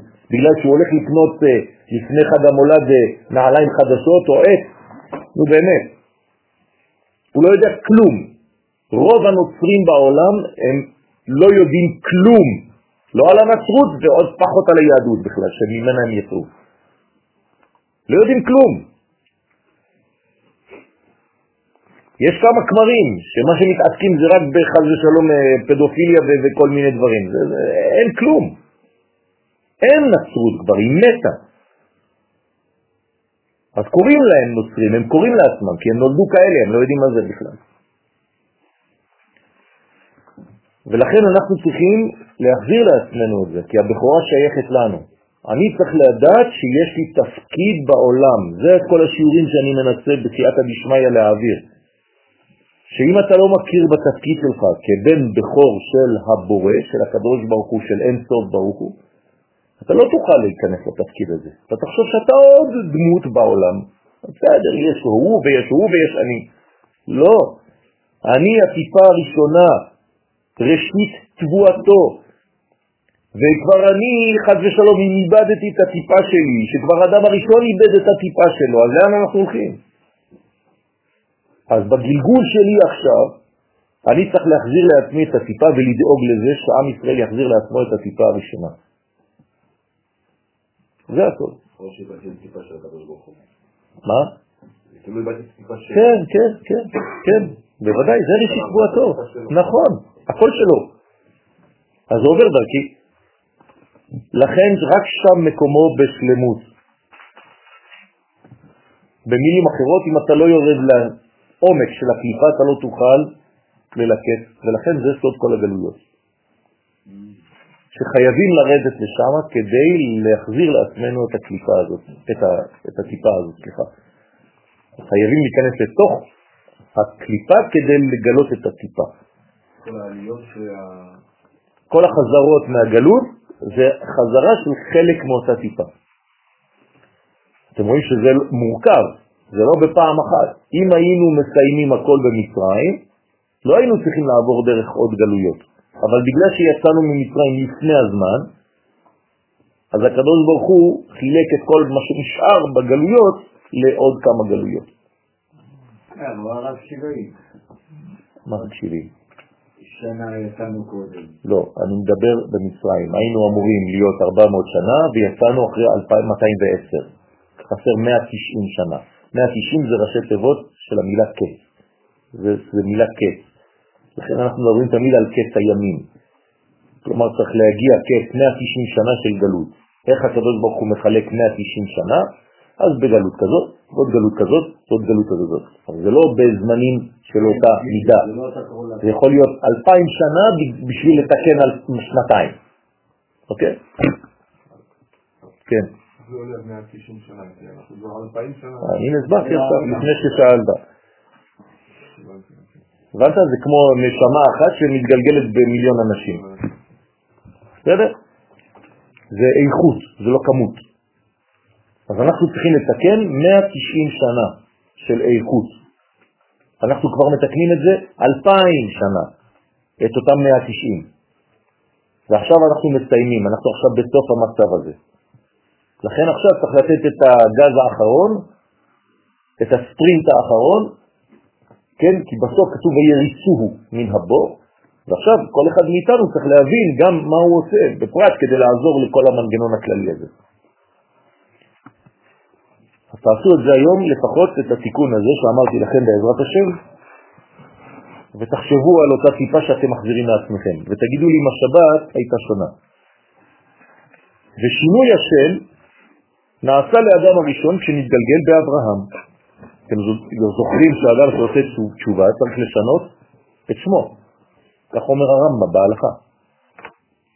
אדם שעושה תשובה צריך לשנות את השם שלו. אז האדם הראשון שינה את השם, קראו לו אדם, עכשיו קוראים לו אברהם. ולכן השתנה שמו מאברהם לאברהם, וגם אברהם בהתחלה הוא אברהם. כן? אברום זה עדיין אה, בקופיקו, כן? אתה צריך לגדול. לקבל את ההא כדי להשתכלל.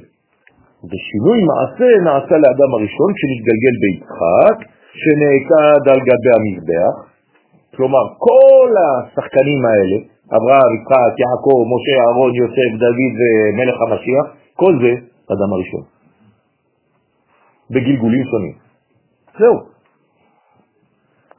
אז כשיצחק נעקד על גבי המזבח, מי נעקד? אדם הראשון, עוד פעם. ונעשה בו מעשה השחיטה. כל מה שאתה עושה, שבוע שעבר היה ט"ו בשבט. אכלתם פירות, על מי חשבתם? אדם הראשון. זה תיקון של אדם הראשון, שלא אכל כמו שצריך. עכשיו אני מנסה לאכול כמו שצריך. אתם מבינים מה זה אומר? כל מה שבאנו לעשות בעולם הזה זה תיקון של אדם הראשון, שנתן את הטיפה הראשונה למקום של הנחש.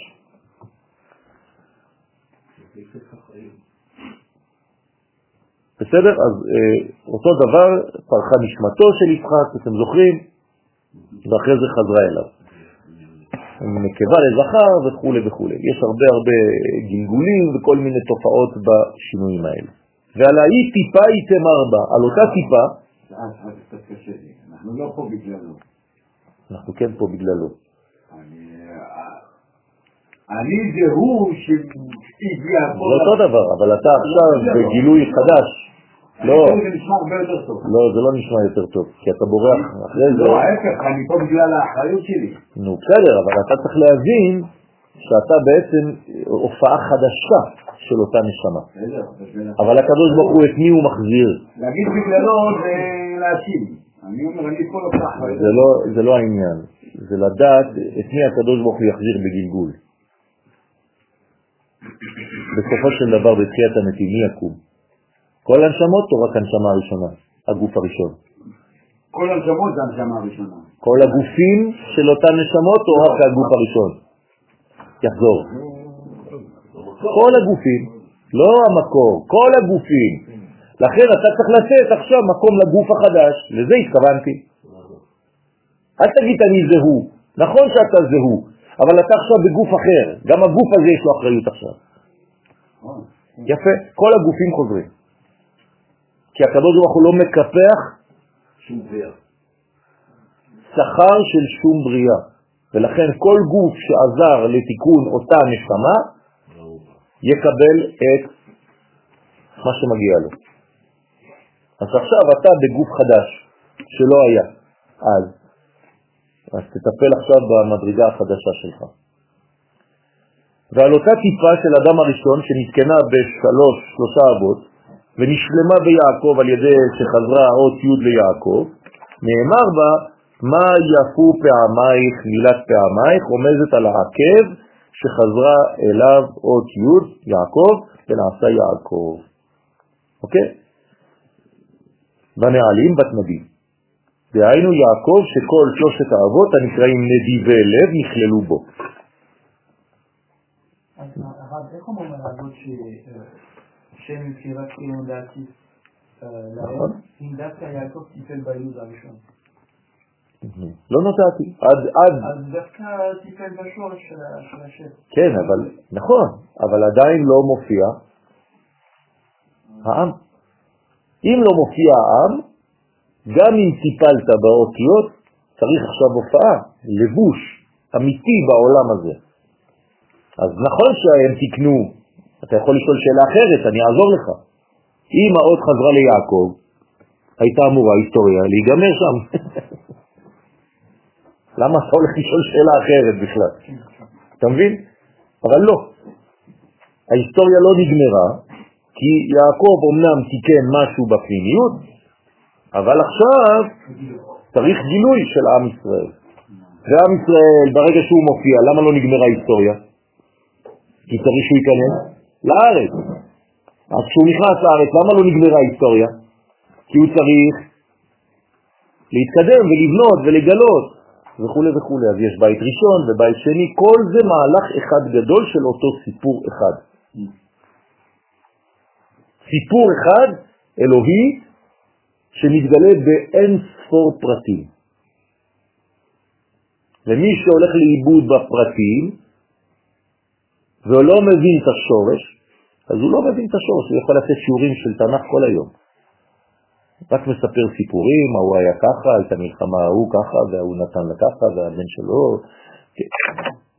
תפתחו פה ותפתחו שם, ובתנ"ך, ו- ולעשות רקטו ורסו והלוך וחזור. האם אתה לא מבין את הסיפור המקורי של מה שאתה מספר עכשיו? זה נשאר סיפור, כמו סיפור אחר, אולי אפילו פחות יפה. אבל בתוך כל התנ"ך אני רוצה לראות את המהלך האלוהי הזה. ואתה כל הזמן צריך להזכיר את זה לתלמידים, גם כשאתה מלמד מה שאתה מלמד. אם לא, הם ילכו לאיבוד, בסוגיה של גמרא, אפילו בזוהר, הם ילכו לאיבוד. אסור שנלך לאיבוד, לא במשנה, לא בגמרא, לא בתנ"ך עצמו, ולא בשום לימוד אחר. צריך כל הזמן להבין מה המהלך הכללי, מה הסיפור הכללי שעובר דרך כל הפרטים הקטנים האלה. איפה החוט שמחבר בין כל הנקודות. ואז טיפה הראשונה של אדם הראשון נתקנה לגמרי, כן, אז לגמרי יחסי. והתדבקת ביעקב וחזרה ונתחברה היוד במילת עקב של יעקב. אז עכשיו העקב של יעקב, שעשיו גנב ממנו את היוד, עכשיו חוזרת ליעקב. ואפיקת מיני י' ב' שבטים, ולכן בכוח הטיפה הזאת שנכללה בו, הוציא והוליד את 12 השבטים, שהיו כולם קדושים, אין כבר קליפה, ומהם יצאו כל עם בני ישראל.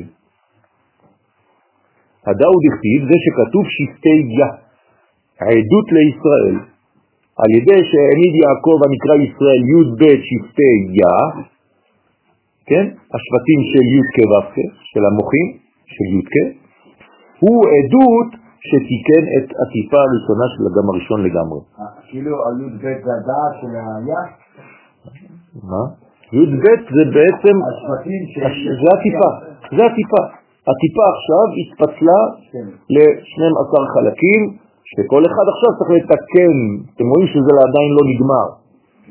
כל אחד צריך לתקן זווית אחרת, פן אחרת, ניואנס אחר, השתקפות אחרת, הערה אחרת של אותו אחד, של אותה נקודה. ולכן זה עבודה רצינית מאוד. ואיתם הרבה שנאמר בו, ישראל עלה במחשבה תחילה. הנה, בסדר? אז על זה נאמר ישראל עלה במחשבה תחילה. כלומר, אותו ישראל, אותם 12 ילדים שיצאו ועכשיו ישראל מתחיל להופיע בעולם, זה מה שעלה במחשבתו של הבורא תחילה, לפני הכל. גם לפני התורה, זה החידוש של אליהו הנביא. תמיד. אה? תמיד, תמיד יש מה להוסיף, כי אנחנו לא הוא. נכון, אנחנו אנחנו, אנחנו נבראים, אנחנו לא בוראים. אם היינו בוראים, אין מה לתקן, אבל כיוון שאנחנו נבראים, התיקון אף פעם לא מסתיים, כי הסיום שלו זה, זה אין סוף, אז אין, אין אפשרות להסיק. אין. אבל זה חבל שמדברים כל הזמן על תיקון ולא על להוסיף. תיקון זה, זה דבר שחוזר על, על, על, על חטא. אתה צודק, דבר- אבל זה ככה, יש, יש בעצם תיקון שהוא במושג האמיתי שלו, ויש תיקון כמו שעכשיו אתה מבין אותו.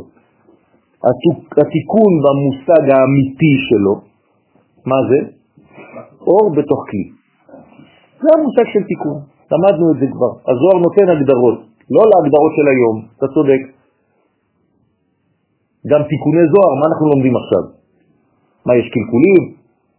קלקולי- רבי שמעון בר יוחאי עשה קלקולים, עכשיו אנחנו מתקנים את כל מה שהוא עשה קלקול? לא. תיקוני זוהר זה פירושו להביא אור בתוך כלי ששייך לו. במילים אחרות, להבין שלמות. כי בדרך כלל בן אדם מן השורה, מה הוא מבין? או אור לבד, או כלי לבד. הוא לא יודע לחבר, הוא לא מבין מה מחבר מה. אז אומרים לך, אתה עכשיו תחבר הכל. אתה רואה האור הזה שם רחוק, הכלי שם רחוק. איפה היית אצלך? בעולם אחר, לפני שפגשת אותה, נכון? מי ידע בכלל איפה, איך, איך תמצאו אחד את השני? אז אתה אור והיא. כדי לחבר את זה, זה זיווגים שהקדוש ברוך הוא עושה כדי להחזיר אורות בתוך כלים. ואנחנו צריכים לזהות את הדבר האמיתי הזה בכל דבר בחיים. בסדר? אני רואה ספר על השולחן, אני חייב להחזיר אותו למקום. גם אתה עכשיו בבית כנסת, אתה רואה ספר, אתה חייב להחזיר אותו למקום, ואל תשים אותו סתם באיזה מדף, במדף שמתאים לספר הזה. גם זה לימוד.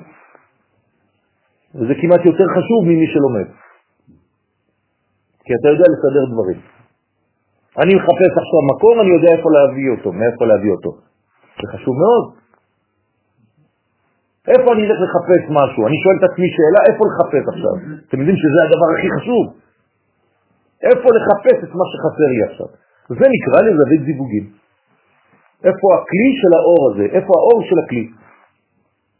אז זה נקרא תיקונים. שרוצה לומר שכלל ישראל עלו במחשבתו של הקדוש ברוך הוא לפני בריאת העולם. תיקונים וייחודים זה- אותו דבר? אותו דבר. נכון, נכון. להשלים. להשלים בין האור לבין הכלי. אותו דבר. משני הכיוונים. זה אותו דבר. זה אותו דבר. כי האישה מחכה לבעל למרות שהוא איבד אותה. נכון? הוא מחפש אחר עבד- עבדתו. ואם מה היא מחפשת? כן? נשים דעתן קלה. בכך. רוצה רק להתחתן. למה? כי היא מתגעגעת למשהו שממנה היא באה. ממנו היא באה. לא כמו מי שאמר השבוע, כן, את השטויות שהוא אמר.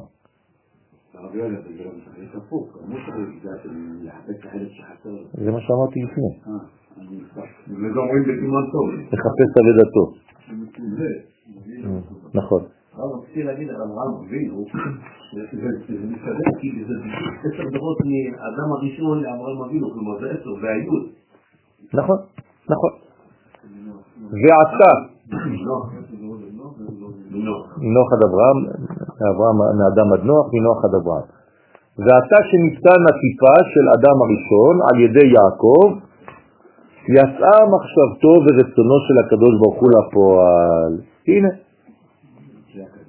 של הקדוש ברוך הוא, המחשבה שלו, של הקדוש ברוך הוא עכשיו יצאה מן הכוח אל הפועל. מתי היא הייתה בכוח? בבריאה. עלה במחשבה תחילה. אבל מתי הופיע? עכשיו. כלומר, כמה דורות עד שישראל כאומה מופיע במציאות, למרות שהוא עלה במחשבה תחילה. כן, אז יש 22 דורות, וב-26 דורות אנחנו מקבלים כבר את התוך. בסדר?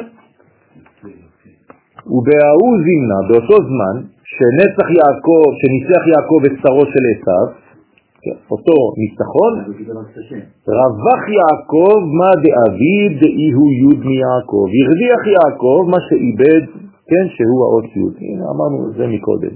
במאבק של יעקב נגד עשיו, יעקב החזיר לעצמו את טיפת הזרע. מהנחש. ועשיו מה רצה להוציא ממנו? עוד פעם, באותו מאבק, מה הוא רצה להוציא ממנו? עוד פעם טיפה. זה גיד הנשק. למה הוא עיקר שמה? כדי שיעקב יוציא עוד פעם זרע לבטלה. ויעקב ניצח, ולמרות שהוא יצא מזה צולע עד שהוא הגיע לשכם. פעם שנייה שהוא מנסה, פעם ראשונה הוא עשה את זה בבחורה. לא, הוא לא בפעם הראשונה, הוא עשה, הרבה עשו את זה לפניו. זה לא משנה.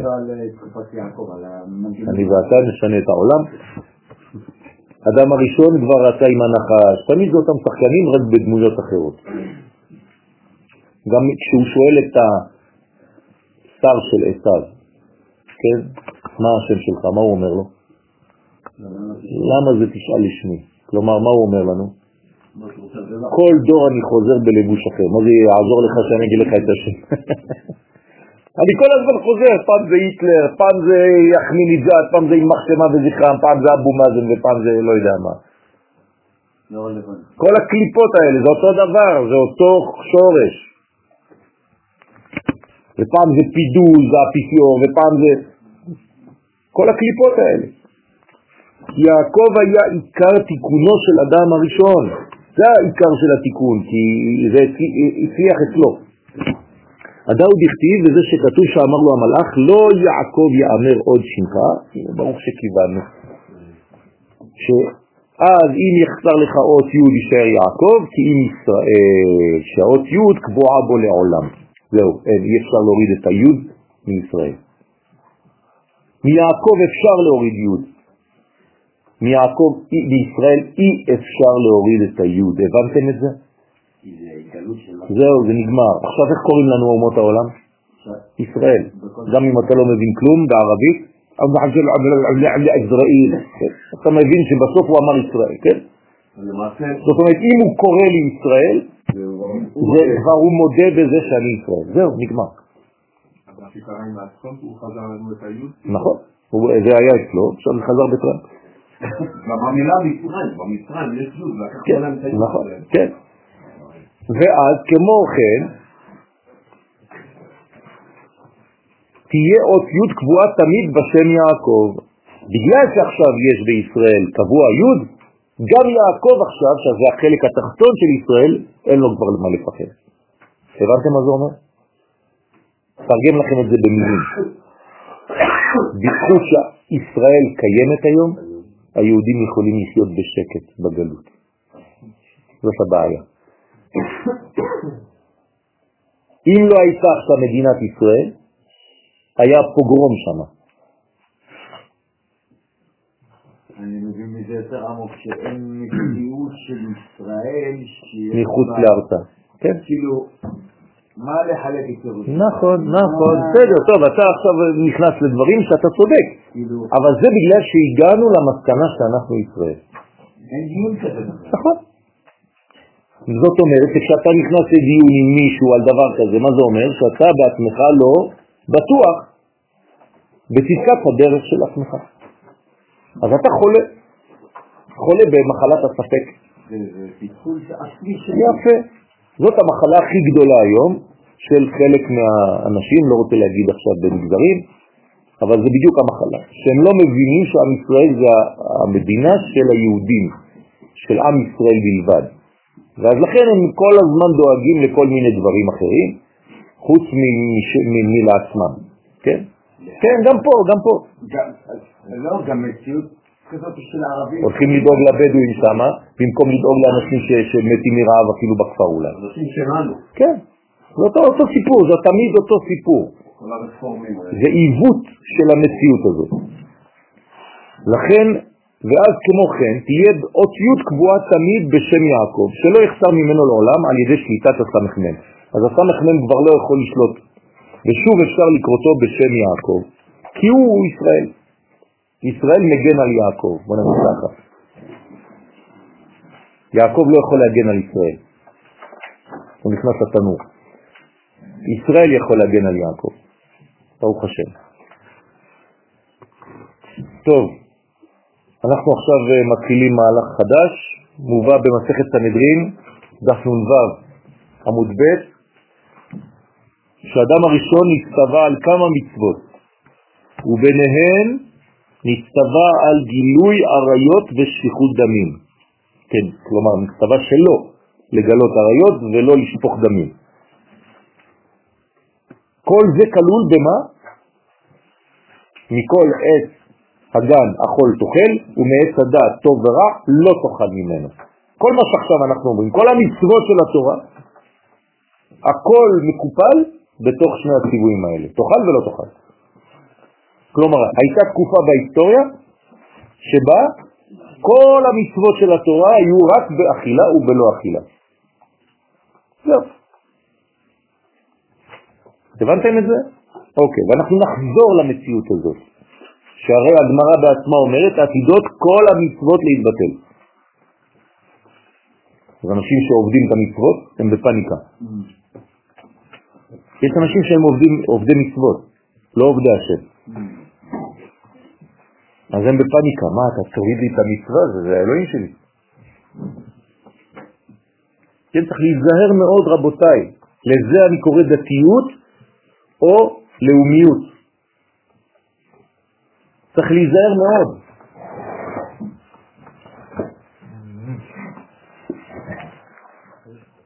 אתם רוצים אה, שוק קטן טרמי? אה, רק זה מה ש... גדול, גדול. רק זה מה שמעניין. אני מסכים היינו הרגועים.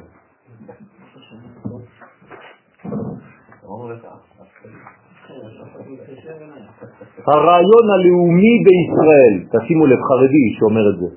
הרב חרל"פ היה חרדי במקורו, הרב קוק לקח אותו להיות ראש ישיבה. הוא גדל במדרגה שהיא בכלל לא קשורה לזה. תראו מה הוא כותב, הרב חרל"פ, כשהוא הבין ונפל האסימון. הרעיון הלאומי בישראל הוא הרעיון הכי נאצל ויותר מקיף של כל מה שיש לנו. בלי הכרת הלאומיות שלנו לא היינו זוכים לשום מצווה, לא כללית ולא פרטית. כי כל יסוד קיום המצווה הוא מצד ההתקשרות של כלל ישראל, וכל מה שאנחנו מקיימים הוא בשם כל ישראל. כל מה שאני אומר לכם כבר שנים, נכון? שזה הכל לאומי? הנה, הרב קרלה. במילים לאומי, כן? המילה הלאומי. וכל העניינים שלו זה פה. שונה ונבדלת היא לאומיות ישראל מלאומיות שאר העמים. עם ישראל חי וקיים אך ורק על המושג הכביר של הלאומיות. פלא פלאות. וכו' וכו' וכו'. הרגש הלאומי בתעודתו האמיתית אין לו שום מקום בשום אב ולשון. הבקיעים בעם ישראל, אשר תחילת יצירתו הייתה בקשר אמית ובייחוד אמיתי של הלאומיות הזאת. כלומר, אנחנו נבראנו לאומיים. הקדוש ברוך הוא חשב לאום, ולאום מלאום יאמת. היום פוחדים להגיד את המילה לאומית, זה כתוב בתורה. בילדים שבתוך הבטן של רבקה, לאום מלאום יאמת, ורב יעבוד צעיר. מה אתה מפחד? אתה מפחד כי נהיית דתי. הכל לאומי בתורה שלנו, רבותיי, כי אנחנו לאום. צריך להבין את הדברים האלה, שזה ייכנס טוב טוב טוב. אם לא, אתה תהיה פרווה, אתה תהיה אדם קטן. המצוות משרתות את הלאומיות. בוודאי. שוב פעם, אשר בחר בנו מכל העמים ונתן לנו את התורה. ועכשיו עם החידוש בכלל של אליהו הנביא, שעם ישראל קודם לתורה. זאת אומרת שהתורה, למה אנחנו לומדים אותה עכשיו? רק כדי לגלות את עם ישראל האמיתי, שגנוז בתוכה.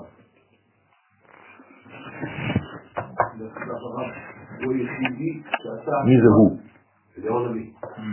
הוא היחידי שעשה הלכה, כלומר הוא אה, אה, עבר על ההלכה. וזאת הייתה הוראת שעה, כי הוא טבח זבח שבית המקדש היה קיים על מנת להיות עם הבעל. זה מיוחד בגילו. אבל מה הקשר לעניין עכשיו של הלאומיות? זה הלאומיות, הוא רצה להחזיר את הלאומיות בקטע הזה.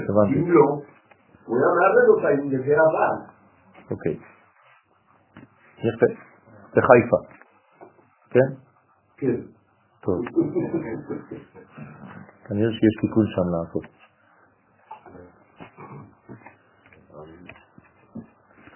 כן, חי- חיפה זה עיר מורכבת מאוד, לא, לא פשוט, צריך ממש ממש אה, לעשות אה, עבודה רצינית שם. כן. מובא במסכת סנהדרין, דף נ"ו, שהאדם הראשון נצטווה על כמה מצוות וביניהם נצטווה על גילוי עריות, שפיכות דמים, מש, כמו שכתוב, ויצר השם אלוהים את האדם, על האדם לאמור, דרשו חז"ל, על האדם זה שפיכות דמים. וכן הוא אומר, שופך דם האדם, לאמור זה גילוי עריות, למור. כן. וכן הוא אומר, לאמור, הן יצלח איש את אשתו. כן, ישלח איש את אשתו. זאת אומרת שיש כאן בעצם בדיבור האלוהי לאדם הראשון, למרות שלא כתוב כלום בגלוי, חז"ל במסכת סנהדרין תרגמו את כל מה שהקדוש ברוך הוא אמר לאדם הראשון והבינו ששם כתוב עבודה זרה, גילוי עריות ושפיכות דמים. פה לצורך העניין מזכירים לנו רק גילוי עריות ושפיכות דמים. כלומר, אדם, האדם זה שפיכות דמים. לאמור, גילוי עריות. למרות שהפסוק מה אומר? אחר כך, מה שאמרתי לכם, מכל עץ הגן, אכול תאכל. אז לכאורה, אתה לא היית מגיע למסקנה כזאת, נכון? שמדובר בגילוי עריות ובשפיכות דמים. במילים אחרות, חז"ל, מה איך הם הגיעו למסקנה הזאת? הם חשבו, רוח הקודש. אי אפשר להמציא תורה. אי אפשר, זה לא הגיוני בהיגיון של האדם, זה אלוהי. לא מבינים את זה, אנחנו ניפול כל פעם מחדש. כי אתה כל הזמן מחפש דברים הגיוניים, כמו שפיכת זרע לבטלה, אמרתי לכם. לכו לכל פסיכיאטר היום, פסיכולוג, יגיד לך, תוציא זרע, זה הכי טוב. חז ושלום. וזה שאמר באברהם, שזיו מסם מוות, באברהם ניצל אדם הראשון מסם המוות, כלומר עכשיו אנחנו מפרקים את התיקונים לגורמים שונים, לפרטים, ועכשיו אתם מבינים מה כל אחד תיקן מהנשמה הכללית הזאת של אדם הראשון. אז מה אברהם אבינו תיקן מהאדם הראשון? כן? אז אברהם ניצל אדם הראשון מסם המוות.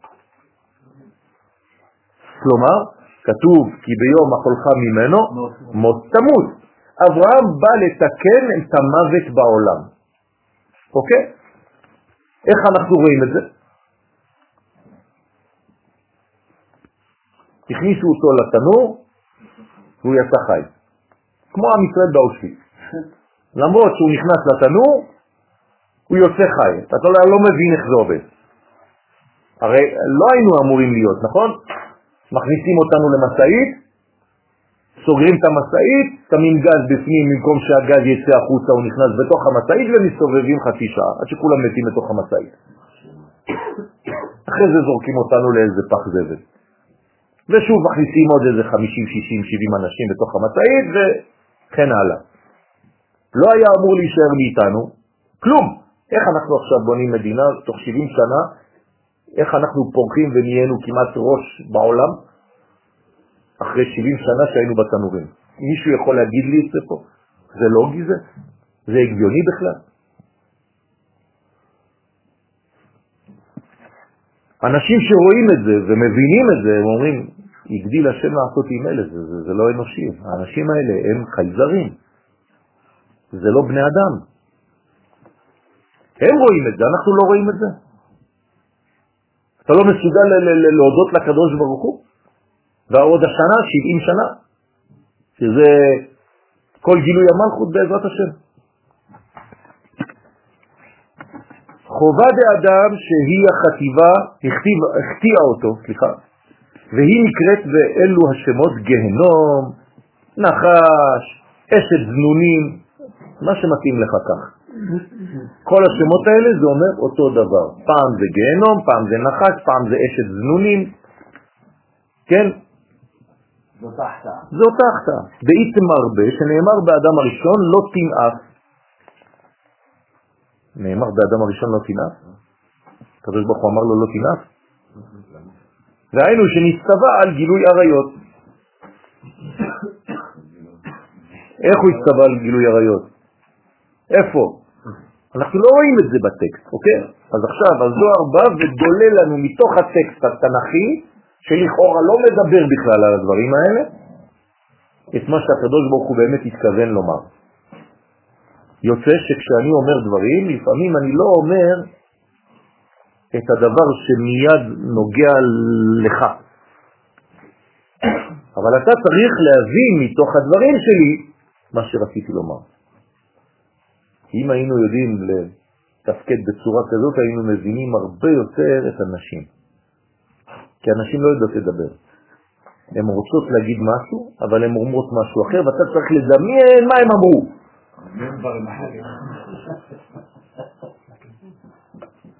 ואתה לא מבין שזה בעצם מה שהיא רוצה באמת. כלומר, זה יכול להיות פרדוקס טוטלי. היא עכשיו צועקת עליך, כועסת עליך, ובעצם בפנים היא אומרת לך, אתה לא מבין שאני אוהבת אותך? זה מחלה? כן. לא רק של אנשים, של הגברים, של כולם. זה מחלה של האנושות שאנחנו לא מבינים ולא יודעים להתבטא. נכון. עכשיו אני אתן לכם דוגמה.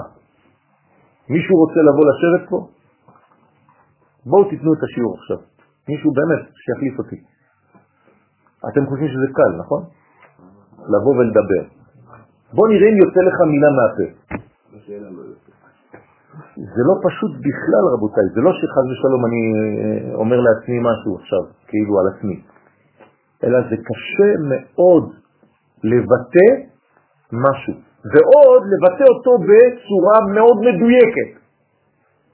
כמה אנשים לפני שהם, אני מבין מה הם רוצים לומר, הם מגמגמים וזה וזה, תראו כמה לפעמים אתם שואלים שאלות, אני לא מבין מה אתם רוצים בכלל.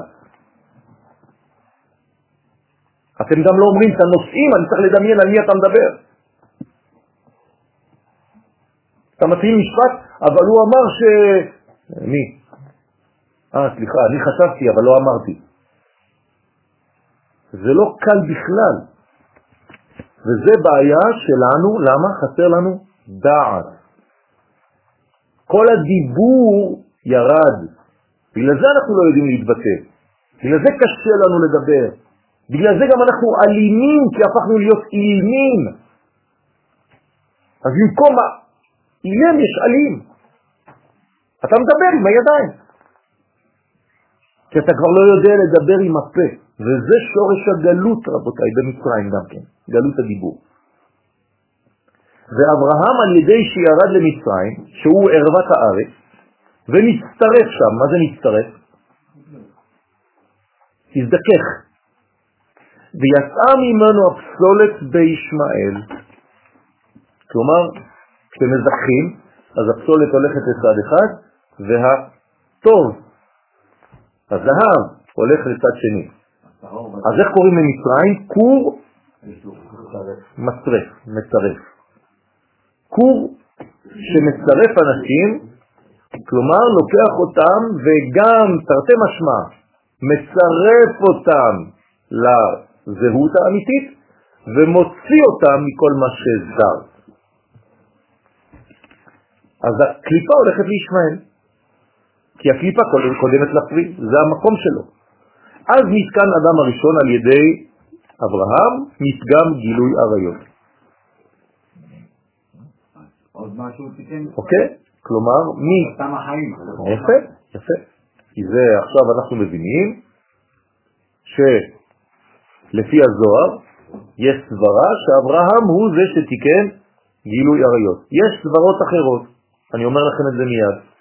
אבל הזוהר כאן אומר לנו, בשלב הזה של הלימוד, אנחנו לא יודעים כלום, ככה צריך להיות בשיעור, לא יודע מה ראיתי במקום אחר, בינתיים אני קורא, מה כתוב זה מה יש. אומר לנו הזוהר, אדם הראשון תיקן את גילוי עריות שלו על ידי אברהם אבינו. זה מה שהציל את אברהם אבינו ואת אדם הראשון מהמוות. כי ביום החולך, כי ביום שאתה עושה את הדברים בגילוי עריות, מות תמות. אברהם בא ומתקן את זה. ביצחק, שזיו, מה זה שזיו? אה? להינצל. שזיו מאל אחר, ביצחק ניצל אדם הראשון מאל אחר. מה זה אל, אלוהים אחרים? עבודה זרה. כלומר, מי תיקן עבודה זרה של אדם הראשון? יצחק. שהוא הסמך מהם, זה אלוהים אחרים. עכשיו, יצחק צריך לבוא ולתקן את אדם הראשון מאלוהים אחרים, מהם. בית מרבה, שנאמר בו, לא תרצח. במילים אחרות, יצחק לא רצח, ולכן הוא תיקן את אדם הראשון שנאמר בו לא תרצח. את מי אדם הראשון רצח? את עצמו. יפה, זה אותו עניין. זאת אומרת שעכשיו יצחק בא להציל את אדם הראשון מרצח, משפיכות דמים. לאט לאט, זה הזוהר, עכשיו פותח, לאט לאט. אדם הראשון תוקן על ידי אברהם במה? גילוי עריות. יצחק בא ומתקן את האדם הראשון בשפיכות דמים. מה נשאר? עבודה זרה. נכון? אנחנו מכירים סגנון אחר, אמרתי לכם את זה, אבל לא חשוב. והיינו שנסתבל שפיכות דמים ויצחק על ידי שני עיקד, הנה, הזוהר אומר לנו איך הוא הציל את אדם הראשון מעבודה זרה, משפיכות דמים, סליחה, על ידי שנעקד על המזבח. כלומר נתן את עצמו, מסר את עצמו, מסר את נפשו. מסירות נפש. אני מוכן למות. בשביל מה? בשביל הרעיון הכללי. אוקיי? ויצא ממנו הפסולת בעשיו. לכן יצא ממנו הפסולת בזכות זה. לכן נתקן אדם הראשון על ידו מפגם שפיכות דמים. ויעקב, עכשיו אנחנו בבן השלישי, באבא השלישי, איש כך אתר לנקעה בנוי על ידי ירידת יעקב ובניו למצרים, מצא שם מקום מוכשר לנקות ולצרף את משמעת בניו של אדם הראשון, כי שם במצרים נקבצו כל אותם הסיפות של אדם הראשון שיצאו ממנו במשך 130 שנים קודם לידת שת. ומהם יצאו כל הנשמות של בני ישראל שהיו במצרים. במילים אחרות הזוהר אומר לנו בפירוש שכל מי שהיה במצרים זה הנשמות שפרשו מהאדם הראשון, כל הטיפות זרע שיצאו ממנו במשך 130 שנה, שפרש מאשתו חווה. והוא הוציא זרע לבטלה, והזרע הזה ירד למצרים. אוקיי? כן. ודע ש... סליחה? לא הבנתי. מה לא הבנת? עבודה זרה. הוא ניצל ממי עבור העבודה זרה? אמרנו, אני חוזר, אברהם תיקן גילוי עריות. גילוי עריות, יצחק תיקן שפיכות דמים, ומה נשאר עכשיו? עבודה זרה. אז עכשיו יעקב, אומר הזוהר, מתקן עבודה זרה. ודע שינוי מקום, וזה שינוי מקום שירדו מארץ כנען למצרים, כי שם היו אלו הטיפות נבלעות בתוך קליפת מצרים. ואמר כי בלית חד מן היהודלה התקליל בתלתה, ואין אחד משלושה אבות שלא נכלל משלושת דברים האלה. ועכשיו אתם מבינים למה הזוהר אמר את זה, כי הוא אומר שבעצם בכל אחד כלול שלושה. באמת, בעצם יש לנו פסח. שלוש כפול כל אחד שלוש. בסדר? זאת אומרת, באברהם יש תיקון של שלושתם, ביצחק תיקון של שלושתם, ביעקב תיקון של שלושתם. מה ההבדל? שבכל אחד דומיננטי אחד. אוקיי? כמו בפיזים. נכון, נכון. שינוי מקום, שינוי השם ושינוי מעשה. השם ושינוי מעשה. זה התשובה בעצם. תשובה חייבת לשנות את המקום שלך, את השם שלך ואת המעשים שלך.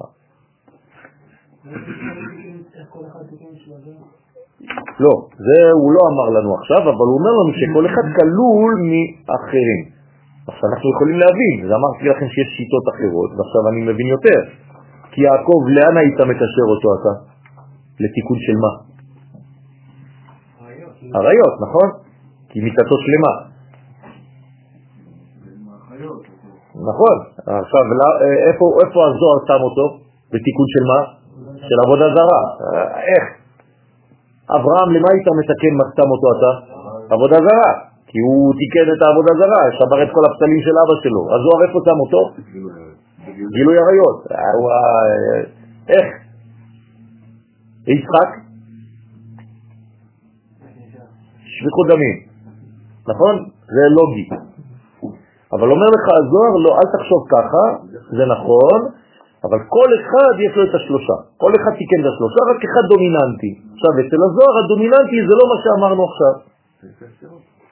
כן, נכון, זה לפי הספירות. עכשיו, כולם כלולים זה בזה.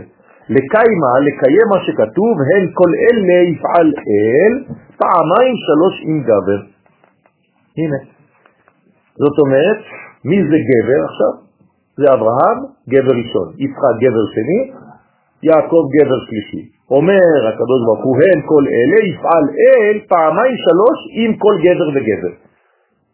במילים אחרות, כל אחד מהאבות, אברהם, יצחק ויעקב, תיקן את שלושת הפגמים. עבודה זרה, גילוי עריות ושפיכות דמים, כל אחד מהם תיקן הכל. בסדר? זה אחד מהכוונות של התקיעה בשופר. כשתוקעים בשופר צריך גם לדעת את התיקונים האלה. כן, לפי כל התקיעה ותקיעה אתה יודע מה מתקנים עכשיו. זה כבר באלול בלי נדר.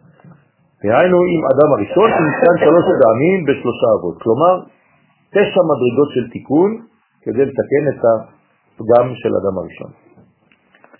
בואו נראה עכשיו רק את הקטע הזה. עניין השלושה גלגולים של אדם הראשון בשלושת אבות מובא באופן אחר בזוהר. כי בחטא עץ הדת שחטא אדם הראשון היה כלול בו ג' עוונות, עבודה זרה, גילוי עריות ושפיכות דמים. נכון? אדם הראשון חטא בכל אלה? כן או לא? גילוי עריות, אדם הראשון חטא בגילוי עריות? כן. זה גילוי עריות, שפיכות דמים, הרג, הביא המוות לעולם, כן או לא? כן. עבודה זרה, לא שמע לקדוש ברוך הוא, שמע לעצת הנחש. מוות בעולם, ועל ידי חיבור לא נכון עם הנחש. זה מה שאני אומר. בוודאי. זה המדרגה, זה נקרא אכילה. אתה לא היית בהתחלה של שיעור. ולכן היה צריך להתגלגל בשלושה אבות ולהיות בהם שינוי השם, שינוי המקום ושינוי המעשה, כדי להסתכל על ידם מג' אבונות האלו. כן, איך אתם מתרגמים את השינוי השם, שינוי מקום ושינוי מעשה? לך לך מארצך, מולדתך, מבית אביך. זה כולל את שלושת הדברים. נכון, מארצך זה שינוי מקום, ממולדתך שינוי השם, כי זה המולד, ובית אביך, מעשים. מה שלמדת אצל אבא, עכשיו אתה מתקן. והנה, כשמתגלגל באברהם, אז עכשיו הגלגול הראשון של אדם הראשון. אדם הראשון מתגלגל באברהם, אוקיי? אז במה שצבר אברהם את עבודת זרה של אביו תרח, על ידי זה נשלח באש באור כסדים, כלומר פעם ראשונה שיהודי שולחים אותו לאש, למה זה? לתנור? בגלל שהוא לא מאמין בכל מיני סטויות שהגויים רוצים להאמין. אז הם אומרים שאנחנו הרגנו את האלוהים שלהם. בשביל זה אנחנו חייבים להיכנס לתנור. כן? זה שר האופי. נתקן אדם הראשון מעוון עבודה זרה, ונזדכך ויצא פסולת לחוץ בישמעאל, ובאברהם היה שינוי השם שנשתנה משם אברהם לשם אברהם. אוקיי, זה שלב ראשון. נכנס לתנור, יצא שלם. אחר כך נתגלגלה נשמת אדם הראשון ביצחק. כמה אחים היו לאברהם? שניים, נכון? מה קרה להם? יפה. אחד נשרף ואחד נשאר בברוקלין. מה אני אעשה? שקראו לברוקלין באותה תקופה? חרד, או לפריס, או מה שאתם רוצים, ליון, פריס, ניס, כן, לוס אנג'לס, מה שאתם רוצים. נשאר שם, לא, לא הגיע לארץ. בנה עיר, הקים שם כל מיני דברים והכל, הכל בסדר. הנה הסיפור של עם ישראל, רבותיי. אחד נכנס לתנור, שליש מעם ישראל, אחד נשאר בגלות, והשלישי עלה לארץ. שליש מעם ישראל נמצא בארץ היום. היום זה כבר חצי, כי כולם מתחילים למות שם, בהתבוללות. כן. אלא מה? הרי אין מקום אחר, התורה אומרת לך שהמקום שלנו זה פה, אני לא ממציא דברים. כן. נכון, זאת אומרת שגם אנחנו עכשיו צריכים לעשות בירור, זה לא משאל על הארץ נקרא שלם וזהו, נגמר הכל. יש פה בירורים, באנו לעבוד. ועל ידי העקדה שנתקן בו מחץ שפיכות דמים. ויצא פסולת לחוץ שהוא עשיו שהיה שופך דמים. וביצחק היה שינוי מעשה, כי בשעת העקדה פרחה ממנו נשמתו, ואחר כך חזרה בו, וזה נקרא שינוי מעשה. אוקיי? דבר שלישי עכשיו, גלגול שלישי, מתגלגל בנשמת אדם הראשון ביעקב, על ידי שהוציא מלבן שתי נשמות קדושות, רחל ולאה, גייר אותם, החזיר אותם לארץ ישראל. כלומר שתי פרדות, שתי אבנים יקרות שהיו אצל לבן בגלות, הביא אותם, החזיר אותם לארץ. עשה ברורים, לקח אותם, זה הבניין של בית ישראל. רחל ולאה, שנפלו בקליפות על ידי חטאו של אדם הראשון. כלומר, מה זה רחל ולאה? זה בעצם נשמות טהורות, קדושות, שנפלו בקליפה, שם, אצל, כמו אצל אדם הראשון. אז פה זה היה אצל לבן. אז זה, ונתקן אדם הראשון מחטא גילוי עריות, כי זה נשמה שהלכה, במקום להישאר בתחום של הקודש, זה כאילו מישהו זר בא וחד ושלום מוציא את הנשמה הזאת על ידי זיווג לא נורמלי, לא טוב. כן? לא, לבן זה לא ישראל, נכון? כלומר, אם אני עכשיו מתחתן עם הבנות של לבן, לצורך העניין רחל ולאה, מה אני צריך לעשות? לגייר אותם. אז הגיור באותו זמן לא היה כמו הגיור של היום, בסדר? זה היה גיור אה, טבעי, נורמלי, לפי אה, פנימיות הדברים. היום לא יודעים בדיוק מה, מה עושים. לכן גם פוחדים הרבה, ועוד בארץ פחות. לכו לחוץ לארץ, אי אפשר להתגייר בכלל. בצרפת אי אפשר להתגייר. אי אפשר. משגעים אותך איזה חמש שנים עד שאתה משתגע ועוזב הכל, לא עושה כלום. כן? פוחדים. כשזה טבעי, כשזה אמיתי בשורש, יודעים. אז היום איבדנו גם את זה, מה לעשות? אז זה תיקן את אדם הראשון מחטא גילוי עריות. כי מה זה גיור? זה נשמה שבגלל גילוי עריות נמצא הנשמה הזאת בחוץ, ואני צריך להחזיר אותה עכשיו לתחום של הקודש. וביעקב היה שינוי מקום, מה שהוכרח לצאת מארץ ישראל לחוץ לארץ. כן, זה שלב הכרחי, כמו שאמרנו, בכל הסיפור הזה. כל מה שאמרנו עכשיו, אנחנו מתחילים, זה הקדמה למה שלא נסיים היום, אבל ננסה להתקדם. קם סבא ואמר, אותו סבא קדישה, אותה נשמה מגן עדן, קמה והתחילה לדבר עם רבי שמעון בר יוחאי. אמרה לו, רבי רבי, פעמיים. למה? זה קודם כל חיבה, זה מראה שאתה אוהב את האדם. כשאתה אומר לו פעמיים, כן, רבי רבי, זה בעצם חיבה שאתה אומר, גם אם אתה לא יודע, שהוא רב בעולם הזה והוא גם רב בעולם הבא. כשאתה בעצם מכנה מישהו פעמיים בשמו, זה אומר שמה שאתה רואה בפנים זה מה שיש בחוץ. במילים אחרות, זה דבר גדול לחזור על השם של בן אדם פעמיים. יש לנו את זה בנוח, באברהם, בשמואל. נכון. ועוד מישהו. משה. משה, נכון, משה, משה. אז במאי הוא קימת. איך פירשת? שואל עכשיו אותו סבא, איך פירשת את סוד ייבון וחליצה, דהה ברירה דמילה שמענה? כי אני שמעתי טעם ברור ועיקרי בזה, נוסף על מה שאתה גילית. כלומר, בא הסבא אומר לו, אני למדתי את כל הסיפור הזה בפשט, משהו ברור, אתה עכשיו סיגשת אותנו, הבאת אותנו לכל מיני רבדים, גלגולים, איפה ברחת? כל זה בשביל גילוי של, של, של, של איבום, חליצה. במילים אחרות, כן, יש כאן חידושים גדולים של רבי שמעון בר יוחאי, אבל הם רחוקים לכאורה מטעמים ברורים.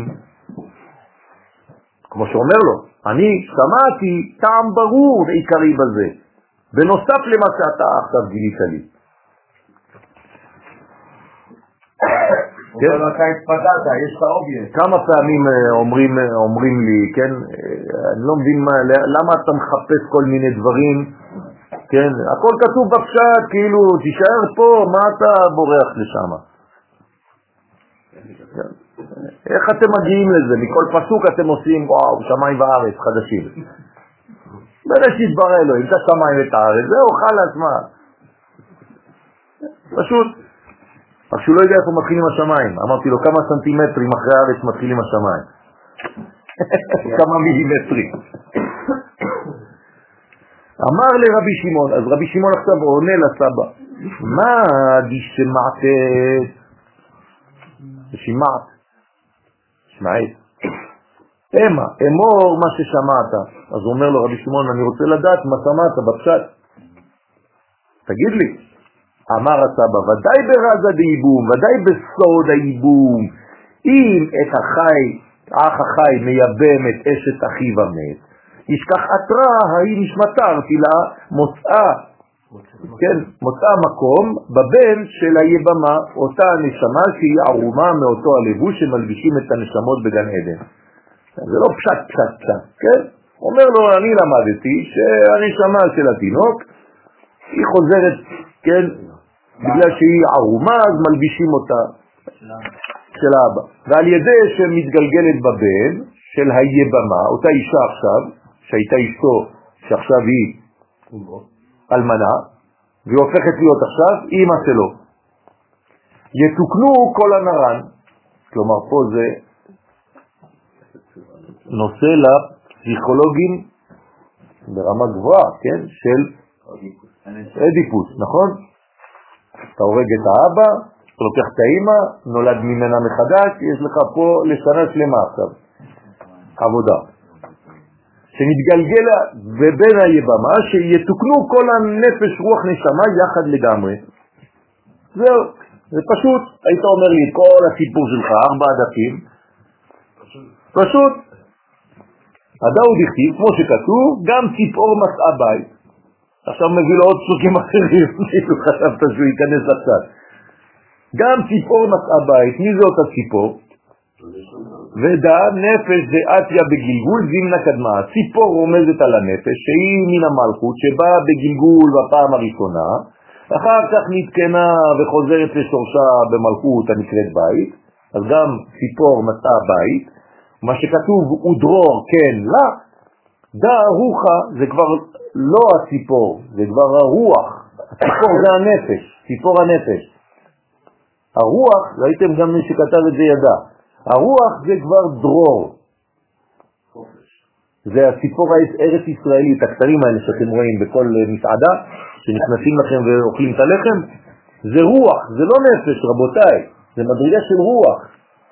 כלומר בארץ ישראל זה מדרגה של רוח. דא רוחה עשייה בגלגולה זימין תניאנה, דרור הוא הרמז לרוח שהיא מזעירנטין, שבא בגלגול בפעם השנייה. אחר שנתקם, כן, וחוזר לשורשו שבזעירנטין הנקרא דרור. אז זעירנטין נקרא גם דרור. ומה שכתב אשר שתתה אפרוחיה, שלב שלישי,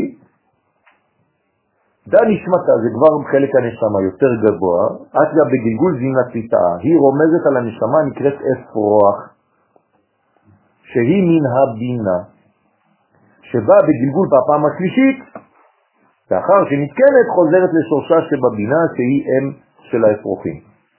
הוא מפרש ומינה נפקין אפרוחים בעינון בנים, ומן הבינה יוצאים אפרוחים שהם הבנים שלה. אוקיי, אז למדנו עכשיו שבעצם הפסוק הזה, כי יקרא כאן ציפור לפניך בדרך בכל עת או על הארץ אפרוחים או ביצים, והאם רובצת על האפרוחים או ביצים, כן, שלח תשלח את האם ואת הבנים תיקח לך וכו' וכו'. אז מה זה כל הסיפור הזה? אז כל הסיפור הזה הוא אומר, גם ציפור מצאה בית ודרור כן לה, אשר שתה אפרוחיה, את מזבחותיך השם צבאות אלוהי נתת ספר. כל הסיפור הזה מדבר על כל החזרות, שכל פעם שהנשמה חוזרת היא מקבלת גובה אחר. במילים אחרות, כל פעם שאתה חוזר אתה מתקן בעצם מדרגה יותר פנימית ממה שתיקנת בהתחלה. למשל, נשמה יצאה בפעם הראשונה, שהיא חוזרת, מה היא תתקן? את הכי, הכי, הכי, קל, הכי חיצוני במרכאות. יפה. וגם בנפש יש כמה מדרגות, חמש לפחות. נפש שבנפש, רוח שבנפש, שמה שבנפש, חיה שבנפש, חודה שבנפש. יפה, כלומר מינימום זה 25 מדרגות, בסך הכל של כולם. אבל אם אתה תלך זה בלי סוף, כי יש הנפש של הנפש של הנפש, ויש וכו'. על כל פנים, כל גלגול מביא אותנו למדרגה עליונה יותר ממה שהיינו לפני. אוקיי? נכון. לכן, והיה, והנה כל זה הנזכר הוא בנשמת חוטא המתגלגלת שלוש פעמים לתקן את הנפש רוח נשמה, ממש פרשת משפטים. זה נפש החוטא, כן, לא בנשמת החוטא, פה הוא כותב בנשמת החוטא, כן? זה נפש. כן, נפש כי תחתה. כן, כי הוא מדבר על נפש רוח נשמה, אבל זה הכל של הנפש. אבל הוא ברזה בייבום, אבל מי שנתקן בסוד מצוות הייבום, כול הוא תלת נחתים בבת אחת. כל שלוש הבחינות, נפש רוח נשמה, של האח המת, יורדות בבת אחת. עכשיו אתם מבינים את הקושייה של הסבא? הסבא אומר, אני מבין שבחטא זה שלושה שלבים, כל אחד מתקן מדרגה, אחד נפש, אחד רוח, אחד נשמה, אבל בייבום, לפי מה שאתה אמרת עכשיו רבי שמעון בר יוחאי, שהכל בפעולה אחת. הבן כבר נולד שלם כבר, ונתקנות יחד בבן של היבמה. הדאו דכתיב וזה שכתוב אם ישים אליו ליבו, פירוש אם יכוון בליבו לתקן את נשמת אחיו המת. כלומר, החי צריך לתקן ולחשוב שהוא מתקן עכשיו את האח של המת. רק לפי המחשבה שלו זה גם פועל. זה לא סתם באופן, אה, בגלל שהוא הלך להתייחד עם האישה הזאת שיצא תינוק ונגמר. הוא צריך לכוון. ואז הוא מקפיץ את נכון, נכון, זה לא. נכון, זה האח עושה את התיקון, נכון? ואז רוחו ונשמתו, וגם הנפש בכלל, הכל, אליו יאסוף ויתוקנו יחד ויתגלגלו בבן של היבמה. זה... נכון, זה זה זה הכלל, זה זה הכולל של הנשמה שחוזר לטפל בפחת עצמו גם כן. כן, אפשר לומר שהכל מתגלגל, אבל יש גם עוד שתי מדרגות שלא דיברנו עליהן, אבל לא חשוב. זה חיה ויחידה, הם כבר בחוץ, כן. מה התיקון, שהתיקון של האדם הראשון היה במחשבה, כי הוא היה עם חווה במקום... נכון. נכון, נכון. הפעולה. זאת אומרת שהפעולה בעצמה לבדה לא מספיקה. לא, לא. נכון, היא פרווה כזה. המחשבה, איפה שאתה נמצא, כן, לפי הזוהר, גם זה שיטתו של רבי שמעון. זה במקום שהמחשבה שלך נמצא, שהרצון שלך נמצא, שם אתה נמצא. כלומר, אם בשבת פתחת מקרר והדלקת אור, אבל לא רצית, מבחינת רבי שמעון בכלל אין חטא.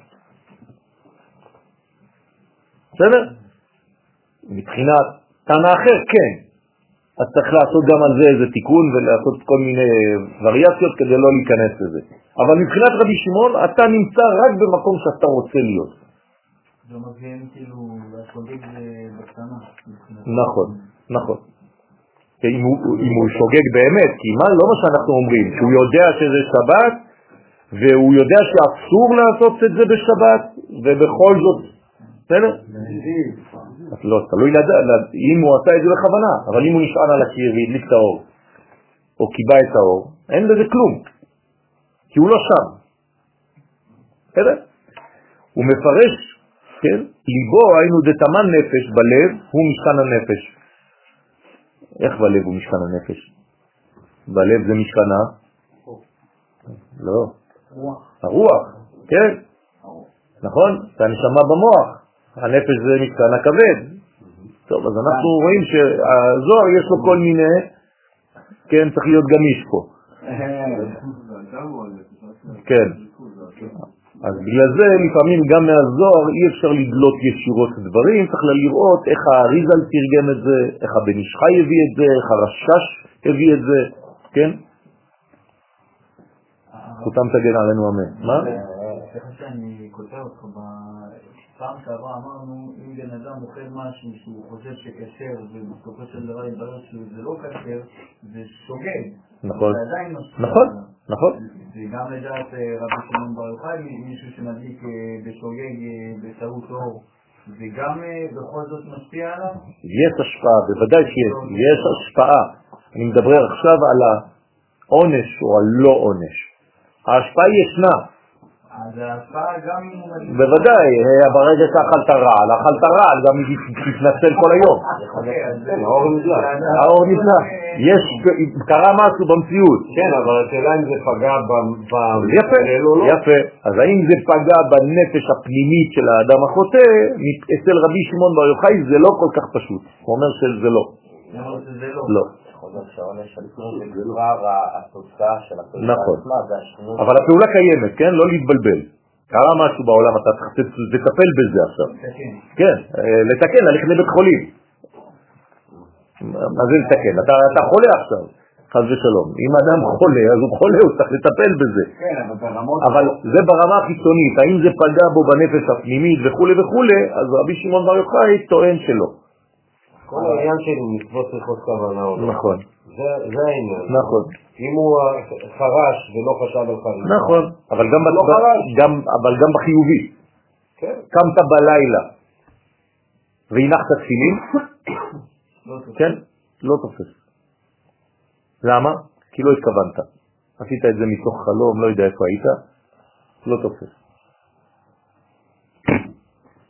עכשיו, יש שיטות אחרות. כן, קמת בלילה והפלת כוס מים עליך,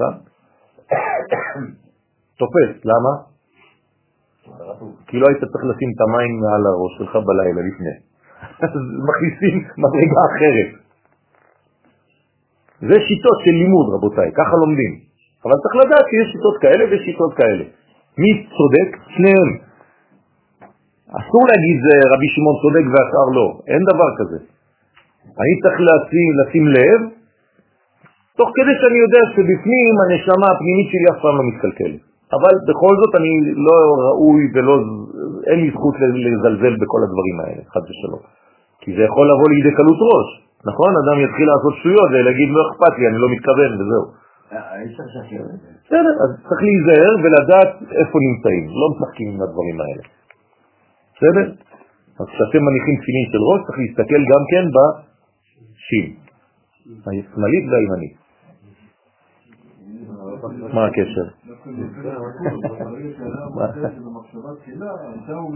כן, כן, עכשיו זה בצד החיובי, נכון. לכן אני אומר לכם כל הזמן, נכון? עכשיו, כל הזמן, כל הזמן, מה המחשבה הכללית החיובית שאתם צריכים לכוון? לשם ייחוד קודשא בריחו ושכינתו. זה החיבור בין הקדוש ברוך הוא לבין השכינה. לפני הכל. כן, בשם כל ישראל אני בא לעשות את המצווה הזאת. שכחתי את זה, אני כבר, חס ושלום, במצב לא הכי טוב. זה מה שאומרים לנו חכמים, זהירות. אתם ראיתם מה שקראתי לכם עכשיו מהרב פרלת. כל מה שאני עושה זה בשם כל ישראל. כן, מי קיבל תורה? כל ישראל, רק מי שיצא ממצרים. מי יצא ממצרים קיבל את המושג עם, נכון? מי שלא יצא ממצרים לא נקרא עם. אז רק מי שיצא ממצרים נקרא עם, הנה עם יוצא ממצרים, ומי זה?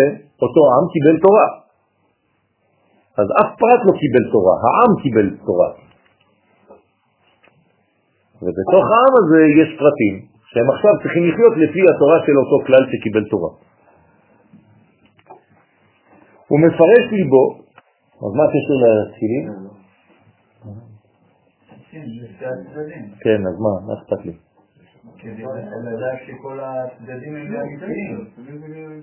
קודם כל תהיה בראש שלך שאתה עכשיו מניח תפילין. אם שכחת שיש לך תפילין עליך, אתה כבר במצב לא טוב. לכן כל הזמן אומרים לנו חכמים לגעת בתפילין. כן, כדי לזכור שהם עליך. אז אל תחשוב שזה ככה, הבן ישחי אומר שתכתוב אפילו בסידור שלך לגעת בתפילין, כל שני דפים.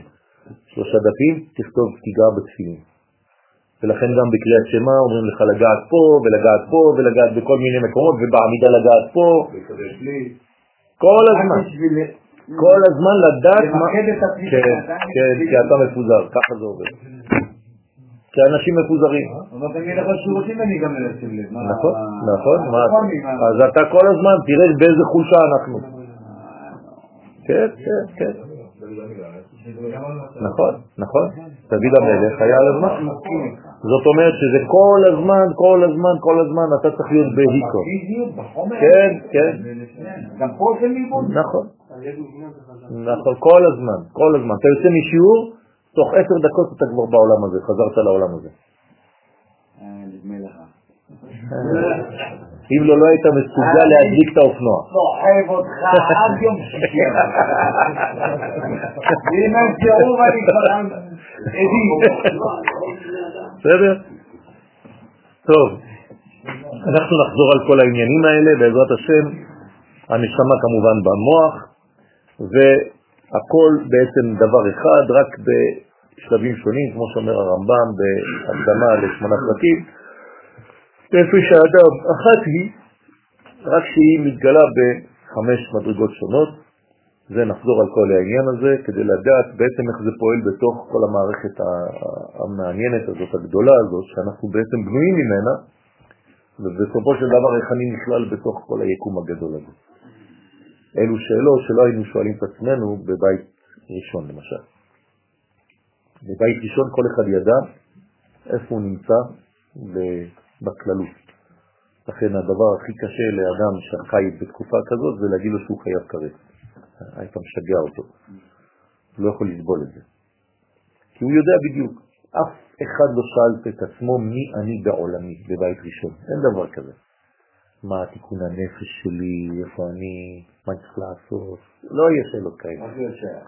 בבית שני כבר איבדו את הכלל, נהיו פרטיים מאוד. אז כל אחד כבר מתחיל לשאול את עצמו מי אני, איפה אני, מה אני וכו'. כן, בבית שלישי אנחנו נחבר את שניהם. נהיה גם כלליים וגם פרטיים, ונבין שהכל הופך להיות בעצם, וזה הילדים, הילדים יעשו את זה. הילדים יעשו את זה, הילדים יעשו את זה. הילדים יעשו את זה. הילדים יעשו את זה. אה? פרט בכלל?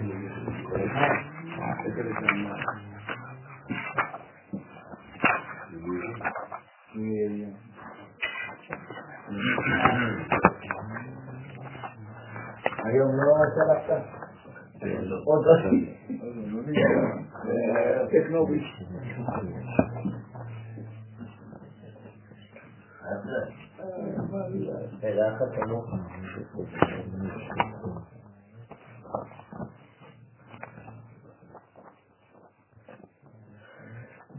מחילה מצוותכם, סליחה, אני פשוט אזכור איפה זה.